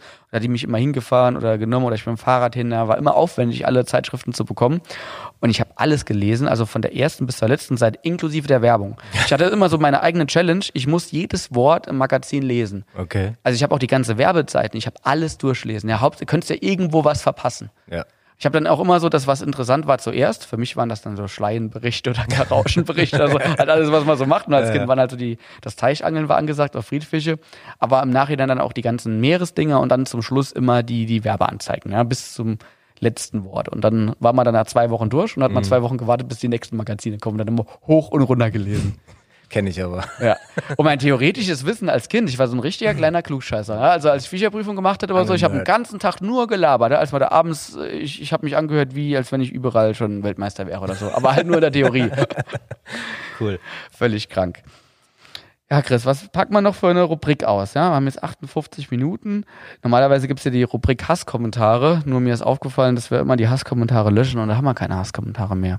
Okay. Ansonsten könnte man so ein bisschen auf die Leute losgehen, die uns arg beleidigen. Da können wir die hier mal im Podcast beleidigen. Also nicht mit Namen, aber schon mal so der Typ Mensch mal so ein bisschen analysieren, was der für Probleme hat. Oder fällt, fallen dir noch Hasskommentare ein? Hast du vielleicht gerade ein paar am Start, wo du denkst, mein Gott, Also vereinzelt kamen mal direkte Nachrichten wegen irgendwelchen Aktionen, wo ich dann denke, ja, kann man jetzt drüber streiten, aber die Leute kennen ja nie die komplette Situation, Ja, ja. sondern kennen ja bloß ein Bild oder Mhm. irgendwas. War beispielsweise auch mit dem Karpfen. Ähm, da hatte der Karpfen äh, ein bisschen Sand an der Ah, da Ja, sind ja. ja die Karpfenangler ganz akribisch, äh, ne? an der Schwanzflosse hinten. Hast du einen Dreck gelegt oder was? Ja? Ja, In, natürlich. in ne? den nassen Sand hast du paniert. Ja, Paniermehl, Wie- genau. Einmal Solche. Leute, die so mit Fischen umgehen wie du, Chris. Ja? So, so in die Richtung geht's ja dann Ja, ja, meistens. ja, ne? genau. Und äh, ich hatte halt bloß das breite Mesherboard dabei vom Hechtangeln, immerhin. ja. Äh, und hatte den Fisch dann auf diesem nassen Mesherboard und äh, wollte halt die Länge zumindest ermitteln, weil ich halt nicht die Chance hatte wegen äh, Körpergewicht oder weiß ich was, ne? Weil ich ja sowas eh nie mach. Und äh, da ist halt dann die Schwanzflosse ein bisschen am Sand hängen geblieben. Das hat derjenige dann an dem Foto dann analysiert, dass ich nicht äh, artgerecht mit dem äh, Karpfen umgegangen bin. Natürlich. Er hat mich natürlich dann belehrt und ich habe ihm dann äh, versucht zu erklären, dass ich eigentlich schon gucke, dass es den Fischen gut geht und das halt eine Ausnahmesituation war und ich nicht gerade jetzt eine Abhackmatte parat hatte und so weiter und so fort. Also nochmal an denjenigen, es tut mir herzlich leid um diesen Sandfleck an der Schwanzflosse. Ich hoffe, dem Fisch geht's trotzdem gut und ich bemühe mich äh, bei allen anderen Fischen auch artgerecht mit dem Lebewesen umzugehen. Ich finde halt, wenn dann die Fische wirklich zu heiligen Kühen werden, wird es irgendwann auch mal so ein bisschen bedenklich. Wir versuchen, glaube ich, alle, die Catch and Release betreiben, gut mit den Fischen umzugehen, aber päpstlicher als der Papst und dann auf, auf jeden Fehler achten, auf jedes Sandkorn, was irgendwo vielleicht Ja. auf dem Foto ist, da wird es manchmal auch so ein bisschen. Ja, manche, weiß nicht, ja, ja. manche interpretieren irgendwo auch was rein und, und wissen, kennen halt die Situation Ja, überhaupt ja, nicht. Ne? Und das finde ich manchmal auch schade. Oder auch äh, gerade Catch and Release. Ähm, ja, ich bin dafür. Können wir auch kurz anschneiden, Mhm. das Thema Catch and Release. Äh, aber es gibt halt, finde ich, Leute, die es zu akribisch betreiben mit der Hinsicht, ich äh, setze 100% zurück. Ich angel, komme aus einer Angelfamilie und ich nehme auch mal Fisch mit. Also das kann man auch öffentlich so sagen. Um Gottes Willen ist ja auch. Wenn ich mal Zander angeln äh, bin und hab Bock auf Zander, dann nehme ich mal einen Zander mit oder auch Barsch. Hecht weniger, das schmeckt mir nicht so gut. Ja. Äh, aber dieses hundertprozentige und dann irgendwo im Supermarkt aus Aquakultur irgendwelche Schlemmerfilets kaufen oder was ist ich was und dann sagen, ja, ich bin 100% Catch and Release, kauf mir dann aber irgendwo im Supermarkt so ein äh, Stück Filet für 1,99 und weiß nicht, wo er herkommt, äh, dann denke ich mir, hey, dann nimm doch einen frischen Fisch aus dem Gewässer. Und ich glaube, egal wo du in Deutschland angelst, ich glaube, selbst wenn der, der Fluss jetzt nicht so gerade der sauberste ist, ist es Ja. immer noch besser, glaube ich, dann einen Fisch, den man selbst gefangen hat, mitzunehmen, zu verspeisen, Ja, als natürlich. irgendwo so einen Billigfisch äh, im Supermarkt eingepackt zu kaufen. Genau. Wenn man jetzt gerade sich so ein bisschen mit Pangasis beschäftigt, ich finde es so widerlich. Das ist ja Ich mittlerweile. gerne. Der, der, Ey, ich habe auch noch nie gegessen, weil ich einmal die Aquakultur gesehen habe, wo die das ist so Schlammlöcher, ne? Boah, widerlich. Ja, ja. Wirklich. Das ist mittlerweile bei Scambies und Garnelen das Gleiche. Ne? Die, äh, Alles nur gezüchtet, ne? ja, das äh, kommt so viele Medikamente rein ins Becken wie Futter. Ne? Also es ist ekelhaft. Das ist, das ist eh so was, ich glaube, du beschäftigst dich ja auch so ein bisschen mit dem Thema Ernährung. Können wir auch noch anschneiden. Chris ist nicht nur ein wahnsinnig guter Angler, ein Top-Familienvater, hat einen extrem guten Job in der Industrie. Nein, er sieht ja noch aus wie Adonis. Das hast jetzt du gesagt. Ja, aber schon er. Einmal im Leben so definiert wie du, das wäre mein Ziel. Ja, ich mache ab und zu noch ein bisschen Sport. Ab und zu mal ein bisschen Sport, so 16 Mal die Woche, zweimal Tag. genau. Der Chris trainiert auch ein bisschen, ne, was jetzt so nicht auf der Bühne wie der Jimmy, aber äh, Nee, nee, nee, nee. äh, so als für, für dich halt, Ja, ne? So für einfach. mich Kraftsport, aber das ist auch schon sehr lange. Ich glaube, Mhm. mit 16 angefangen und nie aufgehört. Mal, mal akribischer, mal weniger, aber ich gucke eigentlich dreimal die Woche bin ich schon im Studio. Mhm. Zwischenzeitlich hatte ich auch mal Triathlon-Phase, vier Jahre lang. Also alles, alles ausgekostet, ja. Ja. Aber das war dann, das war krass. Also hatte ich 18 Stunden Training die Woche. Also hast du es richtig dann so, hast du selbst, äh, Ja, mich hast, selbst hattest du einen so- Trainer? Nee, nee, nee, Nee. das habe ich dann selbst gemacht. Aber Halbmarathon da mal mitgelaufen oder sonst Wie, wie Also- schnell warst du? Halbmarathon? Das waren um die 20 also ich- Kilometer, also ne? Laufen war jetzt nie meine Stärke, aber äh, auf einem Halbmarathon war das schnellste, glaube ich, 1,38. Ja, was aber richtig gut ist. Oder für so ein Hobby für Halbmarathon. Hobbyläufer Ja, es wollte okay. gerade sagen. Ja. Laufen war nie meine Stärke, um Gottes Willen. Radfahren war meine Stärke. Okay. Da Radfahren. habe ich gar keine Zeit im Kopf, was da gut oder was schlecht ist. Wie we- weit ist Triathlon meistens, äh, die, die Also Radfahrstrecken oder wie Die weit waren die? olympische Distanz sind 90 Kilometer. Ja. Äh, Bei uns im Greichtal äh, hinten, sag ich mal, da ist halt viel Berg. Da habe ich halt immer auch trainiert und dann gibt's, äh, ach, jetzt muss ich überlegen, das mittlerweile ist der Ironman, früher war es die Kraichgau Challenge. Da war mein schnellstes, oh, ich glaube zwei Stunden, zwei, nee, zwei Stunden 50 auf 90 Kilometer. Aber ich weiß nicht, wie viele Höhenmeter das waren. Also Durchschnittsgeschwindigkeit von über 30 km/h. ja, ja, auf jeden äh, Fall. Das sind krass. 33 oder sowas. Ja, das, sind, das ist Wahnsinn, Chris. Ja. Und wie gesagt, deshalb meinte ich ja, du beschäftigst dich ja auch schon so ein bisschen, jeder, der Kraftsport macht und das ernsthaft betreibt, beschäftigt sich so ein bisschen mit dem Thema Ernährung. Äh, auch wenn ich momentan nicht wirklich was mache, äh, versuche ich abzunehmen und beschäftige mich auch ein bisschen mit dem Thema Ernährung. Und äh, da fällt es halt immer auf, die Leute geben nichts aus dafür. Ne? Also es gibt ja, ich meine, so Hobbys und so, Angeln wird oft viel ausgegeben, aber wenn es Ja, um Ernährung geht, wird gar nichts ausgegeben. Da wird. Fleisch gekauft, äh, was weiß ich, äh, 500 Gramm Steak für, für drei Euro oder so. Da wird halt oftmals gar nicht geguckt, wo kommt denn das her, ne? Wie, wie wird denn sowas gehalten? Und es kann nur Scheiße gehalten werden. Also Billigpute Ja, für ist so, 500 ist so. Gramm, kriegst du das für, für 2 Euro oder sowas. Ja, ja. Das Also ist ich, krank. Das ich habe ja zum Beispiel auch ein sein. Mhm. bisschen Connections zu einem Bauern, der hat äh, Angusrinder, da bestelle ich eigentlich regelmäßig ein großes Fleischpaket. Äh, kostet mich im Schnitt 9,90 Euro das Kilo, aber da ist wirklich alles dabei. Und Aber weiß ist ich- günstig. Es ist günstig, Ja, auf ja. jeden Fall. Aber es, Und es ist nicht nur ähm, und, das Entrecote oder, oder das Rumstick, sondern alles. Das ist bunt gemischt dann. ja, Kilo, das ist oder? auch, nee, das ist alles, also Hackfleisch, äh, Okay. äh, Entrecot, ähm, Rumsteak, äh, Rouladen, Mhm. Also alles. Kochfleisch auch. Cool, cool. Kochfleisch äh, tausche ich gerne äh, mit der Oma oder so. Hau mir dann die Filets raus. ja, aber da guckt man schon drauf. Aber da habe ich halt auch zum Beispiel jetzt eine Quelle, der halt, wo ich weiß, ähm, wo das Tier gelebt hat, wie es aufgezogen wurde und habe halt dann echt Qualität. Also ich bin ja auch so einer, ich will jetzt nicht päpstlicher sein als der Papst und ich bin auch einfach aufgewachsen und lieb auch eine Currywurst oder ein halbes Hähnchen von der Bude. So, da kann ich mich auch nicht von trennen. Oder ab und zu mal, wenn man auf der Autobahn ist oder schnell irgendwo nach dem Angeln was ist, geht's auch mal ins McDonalds. Um Gottes Willen, das ist bei mir auch so. Aber ansonsten daheim, wenn ich Fleisch esse, meistens auch Biofleisch. Ja, also wir haben jetzt nicht direkt so einen Bauer, der Fleisch verkauft, aber und, und einen Supermarkt, der, der regionales Biofleisch anbietet und das ist oft so, da gehe ich abends Fleisch kaufen oder lass mal's kaufen und kostet dann fünf, also es ist nicht abgepackt, sondern es wird dann auch Ja. weg, also abgeschnitten und so und kostet dann oft, dann habe ich zwei Stücker Fleisch für die nächsten zwei Tage und leg 25, 30 Euro hin oder so. Das sind dann halt große Stücker Fleisch. Nur so unter 400 Gramm ist äh, Carpaccio, ja. und von daher, aber ähm, klar, wenn ich es jetzt nicht leisten könnte, dann, ich weiß nicht, ob ich dann auch den Mengen Fleisch essen. Also es kommt immer drauf an. Ja. Bei mir ist halt so, weißt du, ich kaufe mir dann lieber weniger Klamotten und dafür aber gutes Essen. Ja. Und, und äh, die meisten Leute ticken halt auch anders. Ist so. Aber Bio ist auch nicht gleich Bio ist nicht gleich Also ich Bio, kaufe zum ne? Beispiel kaum Bioprodukte, weil ich dem nicht traue. Also ich glaube, da ist nicht überall Bio drin. Ich sag mal so, wenn du halt keine Möglichkeit hast, sondern nur den Supermarkt um die Ecke, weil du keinen Bauer irgendwo in der näheren Umgebung Klar. hast, was machst du dann? Ne? Dann ist mir auch, sag ich mal so, Biofleisch von Hof XY äh, in Nordsaarland äh, lieber Ja. als irgendwas abgepacktes, das aus Norddeutschland kommt oder so. Keine Ahnung. natürlich. Ja. Ja. So ähm, komplette Transparenz bekommt man halt. Das Nee, ist vollkommen klar.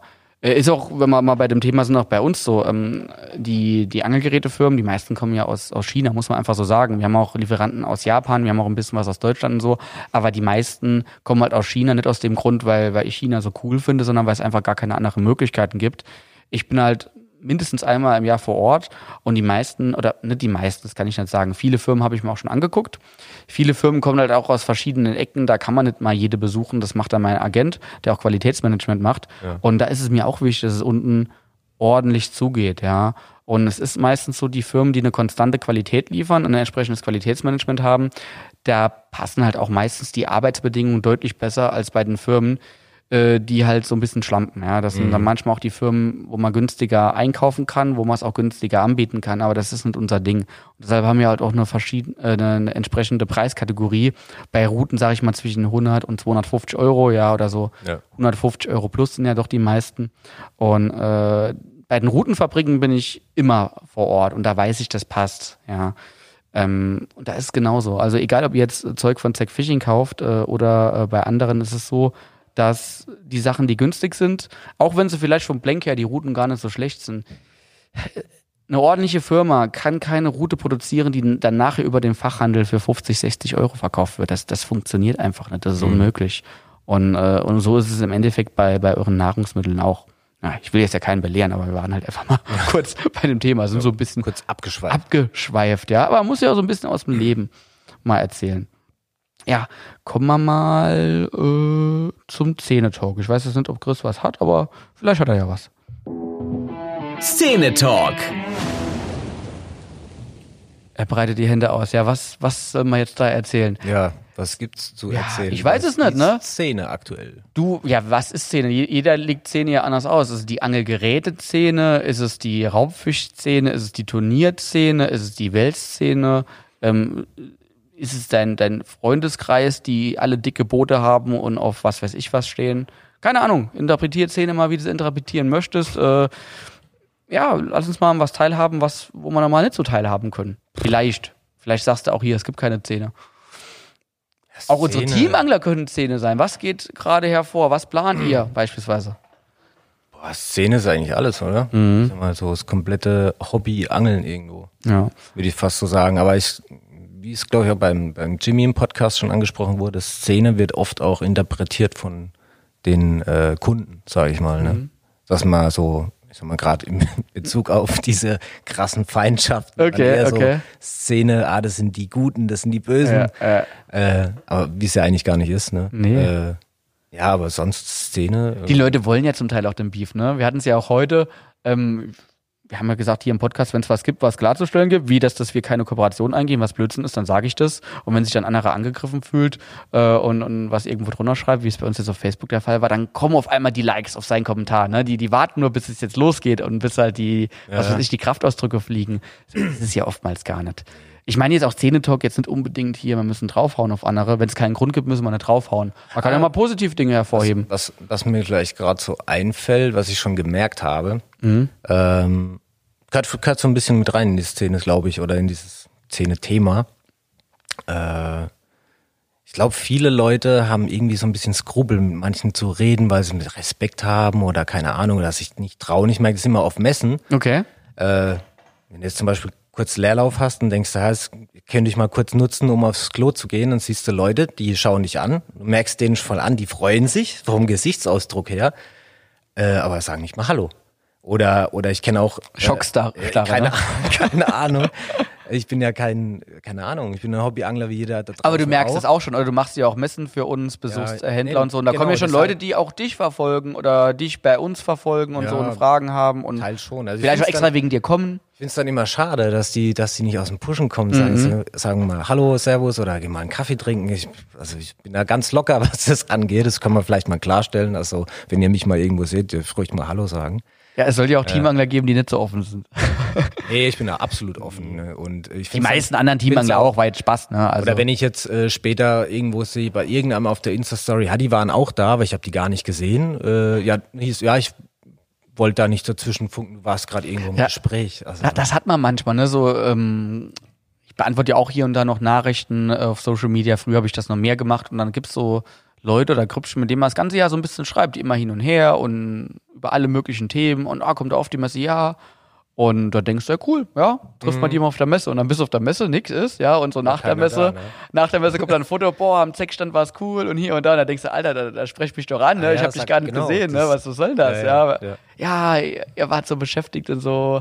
Und Das ist keine Ausrede. Das nächste Nee, Mal äh, kommt ja nicht, nicht mehr davon. Ne? Wobei man manchmal Ja. schon sagen muss, also gerade jetzt in, in Wallau oder Passau ist manchmal ja schon so viel los, wo ich auch merke, ich merke dann immer rechts und links, wenn ich so ein bisschen weiterblicke, man möchte ja eine gewisse Zeit äh, demjenigen geben, der einen gerade anspricht, ähm, aber irgendwo versuche ich dann auch manchmal, komm, das habe ich auch so ein Gefühl, jetzt vielleicht mal die, die hinten dran stehen, die schon dreimal hinten dran gestanden haben, Ja. nicht dran gekommen sind, das ist manchmal schon nicht einfach und das tut mir auch manchmal leid, wenn es wirklich mal so ist auf, auf Messen zu Stoßzeiten, ähm, wo man nicht mit jedem ins Gespräch kommt.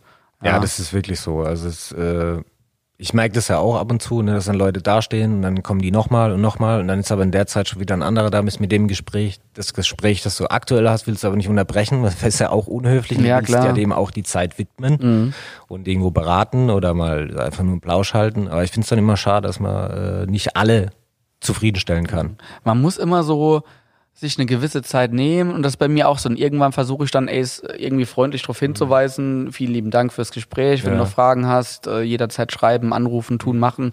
Äh, und dann versuche ich auch dann auf, der, auf den nächsten zu gehen, aber das ist nicht immer einfach. Nee, absolut nicht. Gerade wenn man viele Messen macht, also momentan ist es bei mir so, ich mache deutlich weniger Messen als vorher, weil ich halt hier so viel zu tun habe. Ähm, aber ich hatte, ich, es gab ja schon Jahre, wo ich 25, 30 Messen gemacht habe. Und da war, damals war ich immer, das habe ich auch schon mal hier im Podcast gesagt, ich, ich habe mich immer auf Messen gefreut. Ich fand es immer geil. Ich habe immer von morgens bis abends Vollgas gegeben, was Gespräche anbelangt, was Aufmerksamkeit anbelangt. Mittlerweile, es fällt mir auch schwieriger. So wie mir das Angeln manchmal, wenn es gut läuft, schwieriger fällt, da die Routen immer nochmal neu rauszulegen oder so. Ja. Merke ich auch auf Messen so, ey, ich brauche immer zwischendurch mal eine Pause. So, es ist. Es, äh, Vielleicht ist glaubt- es das Alter, wenn man über 30 wird, keine Ahnung. Ja, ich bin noch ein Stück älter wie du. äh, ja, also ich merke es auch, also ich bin sau gern auf Messen, ne, unterhalte mich sau gern mit anderen Leuten, äh, tausch, ich, ich tausche mich da auch gerne aus. Aber jetzt gerade so auf den großen Messen wie Wallau, also wenn man die Dauerbeschallung hat von links und rechts, also ich merke das abends schon, ne, so Kopfweh oder so, man hat dann zu wenig getrunken den Tag über, also es schlaucht. Ja, das ist ja. wirklich anstrengend. Ich hatte früher als auf den, auf den Messen, als wir uns, also als ich mich selbstständig gemacht habe und dann nach und nach die Messen größer wurden, äh, mittlerweile habe ich Mitarbeiter, auf die ich mich verlassen kann. Ja, ich war zum Beispiel dieses Jahr Aufbau Wallau, ich war ja gar nicht dabei. Ja, ich habe hier Ja, gehockt ja, und habe schon schön rackern lassen. Ne? genau. nee, aber in Wahrheit war es so, ich habe hier gehockt und habe Einkauf gemacht, den ich äh, schon ewig vor mir hergeschoben habe, weil, weil halt immer so viel zu tun war. Und äh, das war halt auch ein Tag, weil ein paar Leute in Wallau waren, hatte ich hier relativ viel Ruhe im mittlerweile im Großraumbüro. Ich bin froh, wenn wir wieder äh, oder wenn wir im neuen Gebäude sind, wo jeder sein eigenes Büronummer hat oder ich mein eigenes Büro habe. Ja. Aber ich habe es dann einfach mal ausgenutzt und habe Gas gegeben. Ich wusste, ich muss abends äh, irgendwie um 18 Uhr losfahren und da habe ich einen Einkauf weggebollert. Und ich konnte mich in der Zeit voll auf meine Leute verlassen, die aufgebaut haben. Und früher war es halt nicht so, da musste ich halt am Start sein. Und ich bin halt auch so ein kleiner Monk. Ich bin dann derjenige, der sagt, Mensch, hier der Kabelbinder ist nicht abgeschnitten und bin dann um extra hoch und habe einen Kabelbinder abgeschnitten und so. Das war auch im Passau immer so. Da bin ich jeden fünf Meter hochgekrabbelt, äh, fast abgestürzt. Hauptsache, ich kann einen Kabelbinder abschneiden, der übersteht. Ja, ich Du bist auch so ein Kandidat, du guckst da nicht so genau drauf. Das ist mir schon aufgefallen. eigentlich schon. ne? ja, also Ja, ich habe ein paar stehen lassen Mit, letztes Jahr. ja, mittlerweile lasse ich da fünf gerade sein, ja. Aber worauf ich hinaus wollte, wenn man halt wirklich äh, die ganze Messeplan, die Standplanung macht, äh, die Messeutensilien ähm, dabei ist beim Aufbau, ähm, dann abends äh, vielleicht noch einen Vortrag vorbereiten muss. Dieses Jahr habe ich ja gesagt, ich mache keinen Vortrag, weil ich, ich finde die Zeit nicht, da irgendwas zusammenzustellen und äh, bin dann lieber für die Leute da auf dem Stand. Aber früher war es so, wenn ich einen Vortrag gehalten habe, ich habe den dann meistens morgens gemacht, ja. Aber Nach der Messe Blatt morgens zwei Stunden früher Wecker gestellt und aus dem Internet. Google Bildersuche von dir selbst, irgendwelche Fotos gesucht und, und die dann äh, reingeklatscht und dann irgendwas überlegt. Und äh, dann ist man schon brutal platt.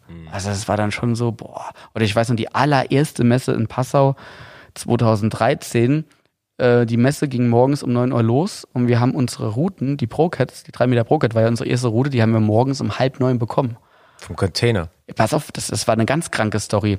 Ähm, ich habe es groß angekündigt. Ja, Verkaufsstart und wir hatten damals ja nur, wir hatten ein paar Schnüre, wo wir, ich glaube, man kann es sagen, damals noch mit Raptor gemacht haben. Raptor ist ja dann von ein paar Leuten übernommen worden und die haben nochmal gesagt, hey, wir wollen noch mal was machen. Und ich habe gesagt, komm, ich habe jetzt eh noch keine guten Kontakte, wir vertreiben eure Schnüre mit. War dementsprechend noch nicht so angesagt, weil die halt auch von dem bekommen hast direkt. Dann hatte ich ein paar Wirbel da, äh, paar Bleie, ja, ähm, Bleie kamen ja aus Deutschland oder kommen auch jetzt immer noch aus Deutschland.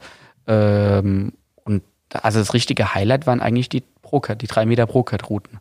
Und ich habe die groß angekündigt, Verkaufsstart ProCat.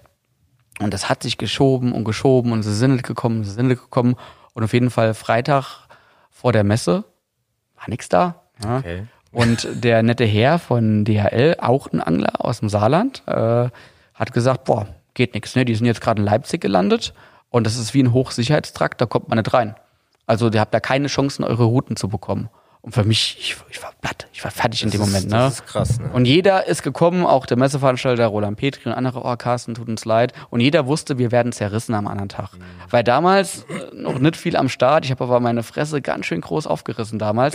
Also ich hatte damals, ähm, obwohl die Firma winzig war, so eine ganz kleine One-Man-Show, hatte ich damals eine größere Klappe als heute. Weil ich wusste ja, ne, fake it until you make it. Und dementsprechend, ne, Erstmal auf die Kacke. hauen, auf die Kacke hauen und da dachte ich, ach du Kacke, ja, also im wahrsten Sinne des Wortes, jetzt wirst du morgen zerrissen und jeder hat mich schon darauf vorbereitet, Carsten, keine Sorge, im Wallerforum hat Roland gesagt, wir unterstützen dich auch, wenn da Beef kommt und so und ich, ah.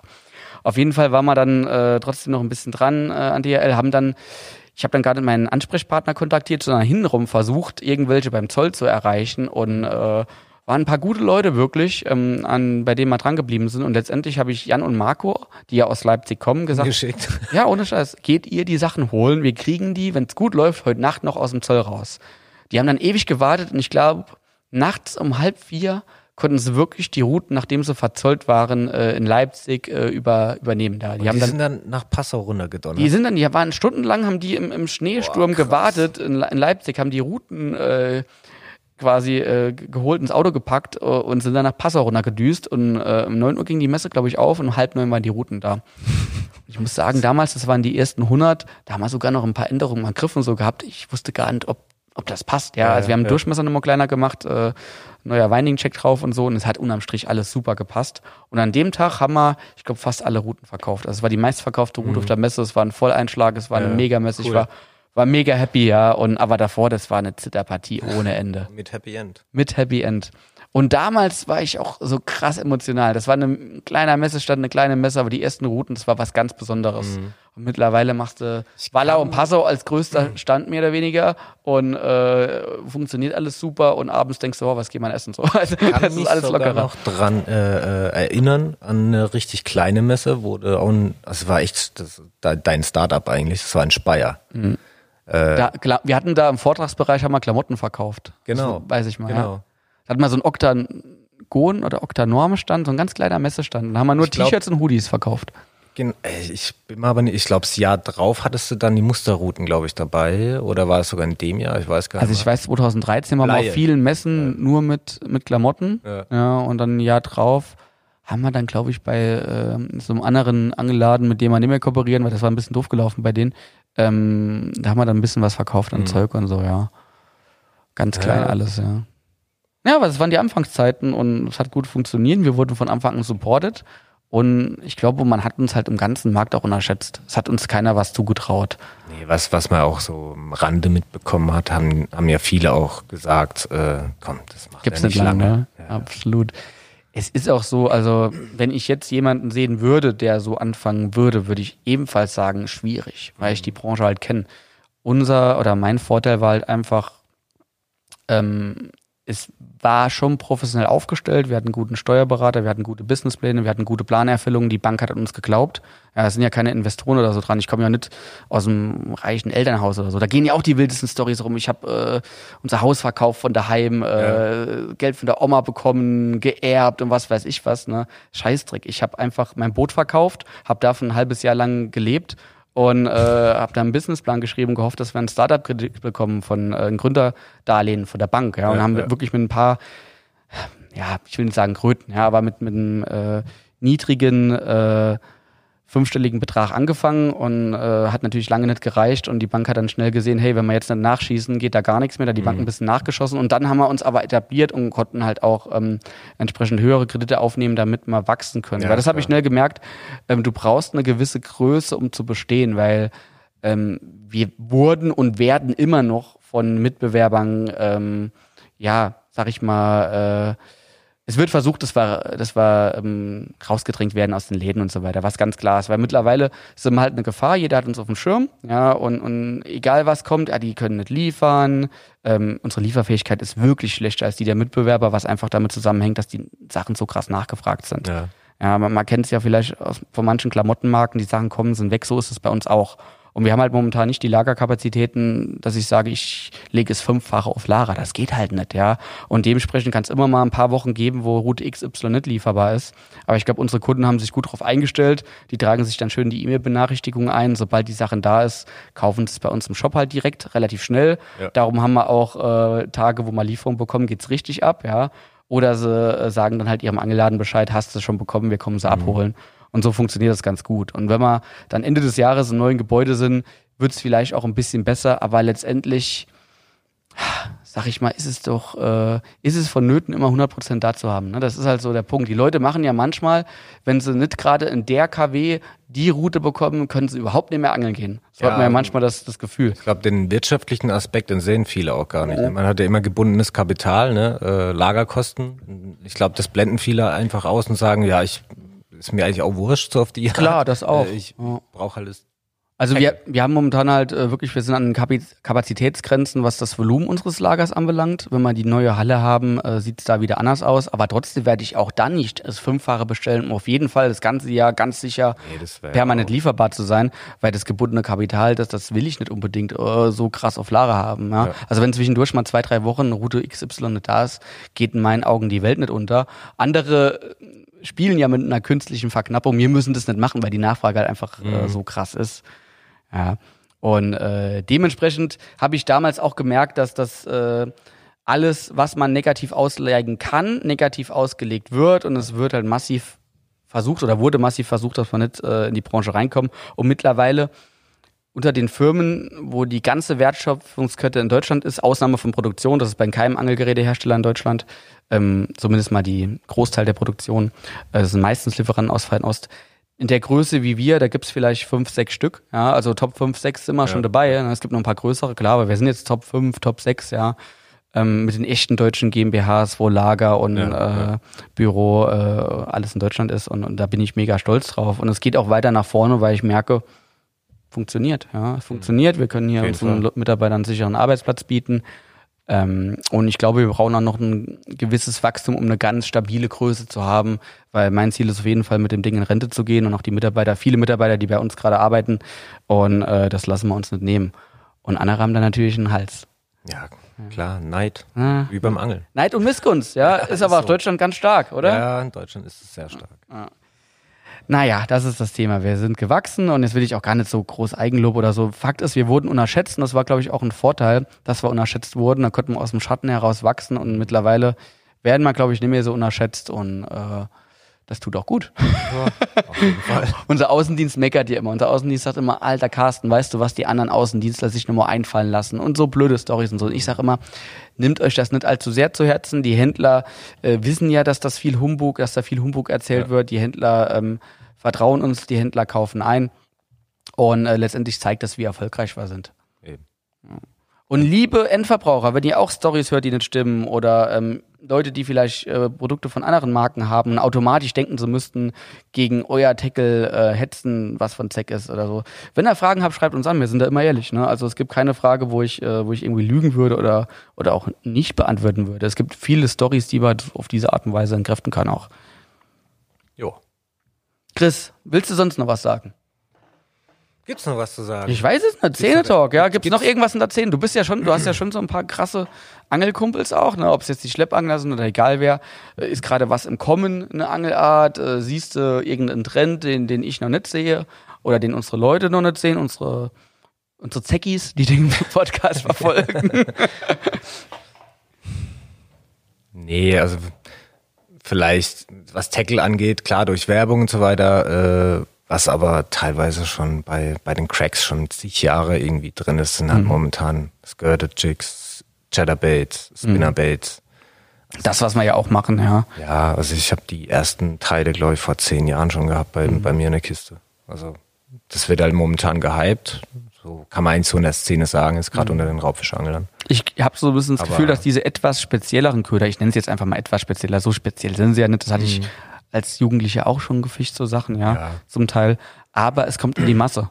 Ne? Ja, was halt, was man bloß mittlerweile äh, ein bisschen merkt, finde ich, dass es ein angepassteres Produkt ist wie die Originale aus den USA. Weil es auf unsere Fischarten auch angepasst ist, ne? Ja. Zum Teil schon. Äh, ist die Skirted Jigs zum ja Beispiel. bei uns sagen. Ne? Unsere Also eigenen haben wir ja auch, die haben wir halt Genau, äh, mit, mit weichen Weedcards und so auf, auf Ja. europäische Barsche angepasst, Genau. nicht auf Black Bars. Ja. Genau, weil die auf Black Bears halt eben diesen richtig krassen Draht drin haben, um richtig im Cover zu angeln, äh, was wir nicht bei uns so nicht brauchen. Oder Shatterbaits, die kommen werden, äh, machen wir halt auch in kleinen Größen. Nicht brauchen ist falsch, sondern der Barsch diesen Draht nicht äh, Genau. unterdrücken kann. Ja, ja. Oder, ja. ja, ansonsten, Aber sonst ist gerade kein krasser Trend im Kommen. nee, also ich sehe, ich sehe aktuell eigentlich keinen richtig krassen Trend. Krass, ne? es läuft alles so weiter. So Baitcaster-Thema ist so die äh, gute Baitcaster-Rollen Genau. werden bezahlbar und dadurch kommt, glaube ich, das Thema Baitcast-Routen auch so ein Ja, bisschen also ich denke gerade so, die Masse. Mhm. Also, ja, also das das auf jeden Fall. Also ich glaube, Badcastern, das kommt auf jeden Fall und wird auch viel breiter mittlerweile publiziert. Mhm. Äh, man sieht auch immer mehr Leute am Wasser mit Baitcaster, was eigentlich vor, vor ein paar Jahren undenkbar war. Da gab es mal ein, zwei Freaks im Umkreis, äh, wo sich damit beschäftigt haben.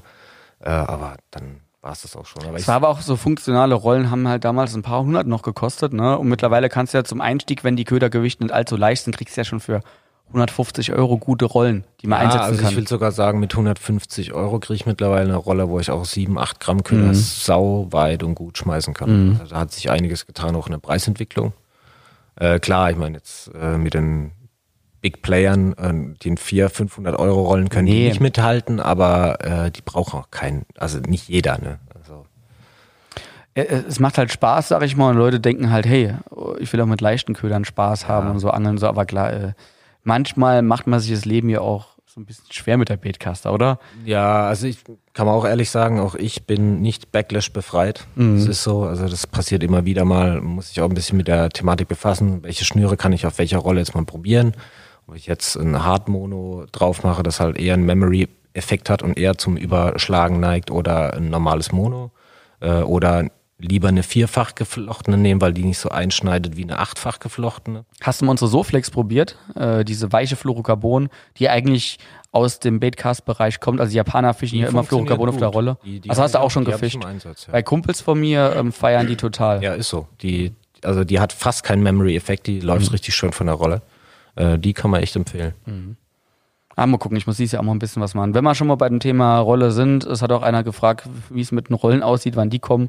Äh, ist auch eine Frage, die ich wahrscheinlich eher beantworte, weil ich habe da auch relativ brandaktuelle News. Also wenn ihr den Podcast hört, sind sie schon nicht mehr so aktuell, aber es sieht so aus. Ähm, wir sind ja schon seit einem Jahr, ich will nicht sagen dabei, aber ich habe es angeleiert. Das Thema Stationärrollen, eigentlich für Welsangler, aber auch für Raubfischangler. Ähm, und beim Welsangeln sieht es so aus, dass wir das jetzt zuerst mal eingestampft haben, das Projekt. Weil unsere Firma, die auch die HR20 gemacht hat, die hat eigentlich keine Lust, äh, sag ich mal, solche kleinen Stückzahlen, wie sie beim Welsangeln verwendet werden in Deutschland, äh, dafür nochmal neue Werkzeuge, eine neue Straße, neue Assembling, halt Zusammenbau, ja. alles in die Wege zu leiten. Ähm, bei der HR20 hat das alles gepasst, aber sie sagen, hey, lass uns doch auf Projekte fixieren, die, wo ein bisschen mehr geht, was Stückzahl anbelangt. Und es ist halt so, ähm, Welsangler im Vergleich zu sag ich mal, Meeresanglern ist halt weltweit eine Mega-Nische. Mhm. Ja, und so eine, wenn man jetzt einfach mal die äh, etablierten Rollen nennt, äh, Finnour ähm, oder äh, Penn, die weltweit ja auch im Meeressektor verkauft werden, da können halt viel, viel mehr produziert werden, weil die halt nicht nur explizit für Welsangler hergestellt werden. Und deshalb lohnt es sich dann nicht eine neue Rolle aufzusetzen. Und äh, das haben wir jetzt erstmal verworfen. Und ich bin auch keiner, der irgendwo bei so einer Fabrik geht, die so eine XY-Rolle hat, wo, wo jeder mal dran kann und äh, seinen äh, Namen reinlese, da habe ich keinen Bock drauf, weil da die Qualität einfach nicht passt. Wenn, da müssen wir schon eigene Werkzeuge machen, eine komplett eigene Rolle, ein eigenes Projekt. Und äh, ja, unsere Firma hat da nicht so viel Lust, noch eine Welsrolle zu machen. Hat allerdings Bock ohne Ende auf das Thema Raubfischrollen. Und äh, dementsprechend haben sie uns auch angeboten, das kann ich jetzt einfach mal so sagen, auch einen Teil der Werkzeugkosten zu übernehmen, wenn sie die Rolle dann auch nach Asien und in die USA verkaufen dürfen. Ja, das heißt, wir bestimmen komplett, was ist es für eine Rolle. Und wir haben jetzt angefangen mit einer 2500er Größe, ähm, so wie sie früher waren. Ja, also ja. mittlerweile werden sie alle kleiner, finde ich irgendwie so, dann weiß man nämlich so recht, was ist denn das jetzt für eine Größe? Ne? Ich habe so, so eine Standard 2.5er, wie es auch vor ein paar Jahren noch die 2.5er groß waren. Und äh, wenn das funktioniert, schießt man direkt mit einer Standard 4000 danach. Äh, übersetzen auch nicht allzu schnell, haben wir uns ja auch im Team drüber, äh, drüber unterhalten. Ja. Also 1 zu 5 haben wir jetzt gesagt, Übersetzungen sind dann bei einer 2,5er Rolle so 75, 76 Zentimeter Schnureinzug. So genau. ja, wird so 6, 7 Kugellager haben, äh, ruhigen Lauf. Preisbereich unter 200 Euro und sie soll auf jeden Fall mit den etablierten Modellen im gleichen Preisbereich mithalten. Wenn das funktioniert und das absehbar ist beim finalen Muster, was wir wahrscheinlich im Herbst bekommen werden, dann äh, gehen wir in Serie wenn das nicht der Fall ist, scheiße ich drauf, stampfen wir das Projekt ein, hatte ich zwar einen Teil der Werkzeugkosten, aber äh, es bringt nichts rauszubringen, was, was nachher nicht funktioniert. Da versauen wir uns nur äh, uns einen Ruf. Ja, ja, und das, das möchte ich halt einfach. Ja, genau. es ist jetzt halt so ein bisschen Risiko. Äh, unsere Firma ist guter Dinge, aber blind vertraue ich einfach keinem Kooperationspartner. Die müssen jetzt liefern. Und äh, da bin ich gespannt drauf und äh, da halte ich euch auf jeden Fall auf dem Laufenden. Wenn alles ideal läuft und wir sagen, hey, die Muster passen, ähm, werdet ihr dann auch mitbekommen, dann können wir vielleicht schon im Frühjahr 2021 mit äh, den ersten Rollen rechnen. Kann allerdings auch ein bisschen länger werden. Wir wissen jetzt eh momentan nicht, äh, wann normal gearbeitet wird da unten vor Ort. Und ich kann euch sagen, ähm, warum bin ich ganz guter Dinge, dass das funktionieren kann? Ganz einfach, weil die Firma, und das habe ich auch vor Ort gesehen, mit ganz etablierten Rollenherstellern zusammenarbeitet, da entsprechend das Know-how hat und diese Rollenhersteller, also diese Brands auch ihrem Lieferanten, der auch gleichzeitig unser Lieferant ist, sagen, hey, wenn ihr hier und da mal äh, auch noch andere Geschäfte macht und auch mit der Firma Zeck aus Deutschland zusammenarbeitet, haben wir damit keine Probleme. Macht's aber bitte nicht eins zu eins, nimmt nicht unsere Werkzeuge. Ja, klar, Was natürlich verständlich ist, möchte ich ja auch nicht. Und äh, dementsprechend, ja, es bleibt spannend, auch für uns. Ja, also ich bin echt gespannt, was dabei rumkommt. Es gerade auch äh, beim Thema, ich meine, eine Welsrolle muss stabil sein, aber eine, eine stationäre Rolle für Raubfischangler muss halt ruhig laufen ruhig laufen, die mhm. Bremse muss richtig fein justierbar sein und vor allem auch gut funktionieren. Also ich würde mal sagen, das wird schwieriger. Klar wird schwieriger. Ne? Ich, bin, ich bin gespannt, ne? aber Chris, wir halten dich da auch vom Laufenden. Ja. und ich hatte auch Kontakt jetzt äh, unten vor Ort mit ähm, Firmen, die Baitcaster-Rollen machen. Ähm, und da ist es gar nicht so einfach, eine gute Linkshandrolle zu bekommen, weil die meisten halt Rechtshandmodelle sind. Wegen Japan und USA, die ja. haben da alle Rechtshanddinger. Und äh, es ist das Problem auch, also da gibt es ein paar, ähm, jetzt ungefischt würde ich sagen, gute Modelle, aber ich kann die gar nicht ordentlich testen und wir können es die gar nicht angucken, weil die gibt es als Linkhand-Version. Da müssten sie halt nochmal neue Werkzeuge ähm, in die Wege leiten und da hätten wir keine Verkaufszahlen, dass ich das rechnen würde.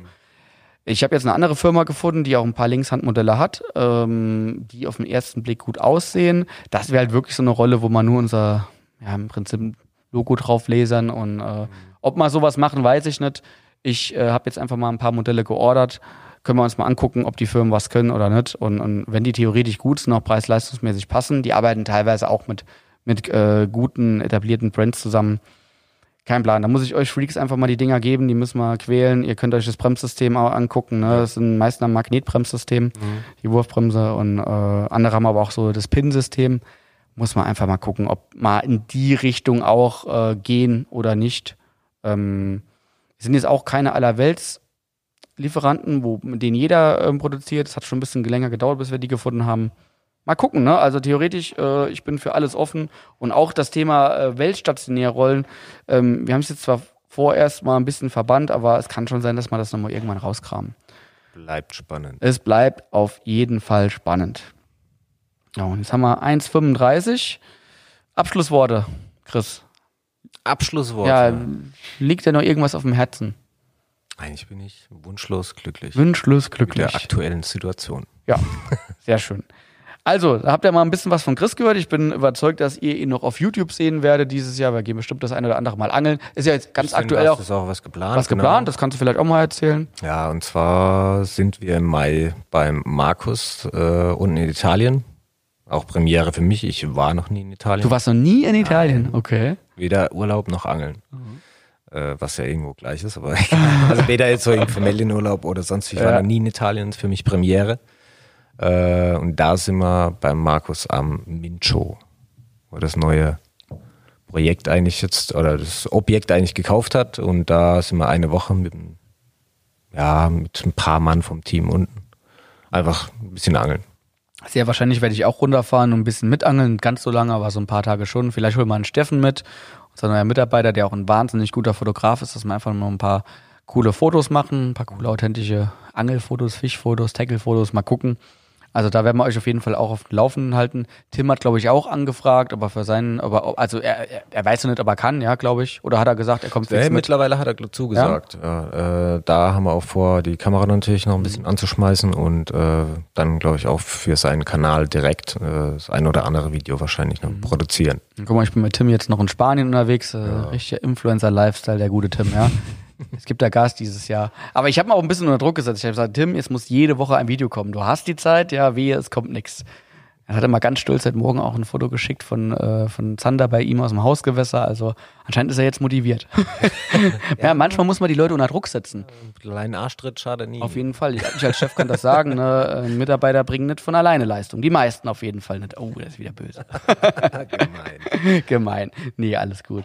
Also Chris, dann hören wir jetzt auf. Äh, hat mich gefreut. Wir bleiben sowieso in Kontakt. Äh, folgt bitte dem lieben Chris auch auf Instagram.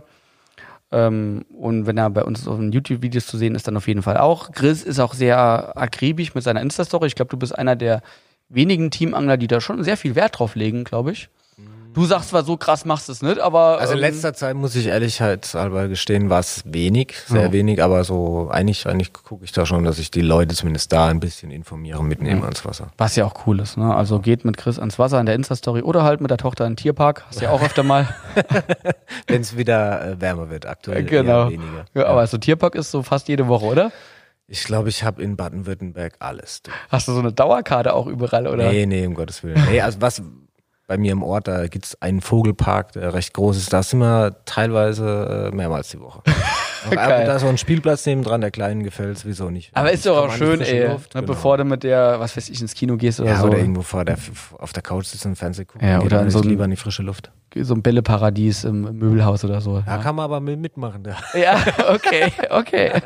Ja, Jan hat sich doch, Jan war äh, unser Teamangler Welsbereich, der war irgendwie auch in auf so einem, weiß, so einem Hüpfpark oder so, so einem Trampolinpark mit den Kiddies. da hat's, glaube ich, die Bänder gerissen. Bänder und sowas. gerissen, wegen so einem Scheiß. Ja, Jan, gute Besserung. Ja. Dann wird halt nicht jünger. Auf jeden Fall, ja. Jan, kann man sagen, ich glaube schon, Jan geht heiraten. Ja, ich hab's, hab's gesehen. Auf äh, Facebook Ja. Ga- gab's einen Post. Wurde auch Zeit, ne? Kann ich jetzt nicht dazu sagen. Ich weiß nicht, wie lange er mit seiner Liebsten zusammen ist. Ja, aber hat auch Kinder und so, er ist doch das, der richtige Schritt. Ganz ehrlich, wir werden alle älter, wir werden vernünftiger und irgendwo ist, muss das auch. Ich will jetzt, um Gottes Willen, ich muss meine Klappe halten, ich bin ja auch nicht verheiratet und äh, Ja, äh, sehe da wollt auch grad- nicht unbedingt äh, Wollte gerade sagen. die Notwendigkeit, ja, aber na, er merkt schon, es gibt auch andere wichtige Themen im äh, Leben. Und bevor wir uns jetzt um Kopf und Kragen reden, hör mal auf. Vielen lieben Dank, Chris, und äh, ja, bis dann. Tschaußen. Bis zum nächsten Mal. So, Schluss mit dem Zack Fishing Podcast. Zumindest für heute. Wir hoffen, euch hat's gefallen. Seid auch beim nächsten Mal wieder dabei, wenn Carsten einen neuen Gast vor das Mikro zerrt und mit ihm über alle möglichen und unmöglichen Themen rund um den Angelsport plaudert. Bis dahin, haut was raus, wenn's ans Wasser geht und bleibt sauber.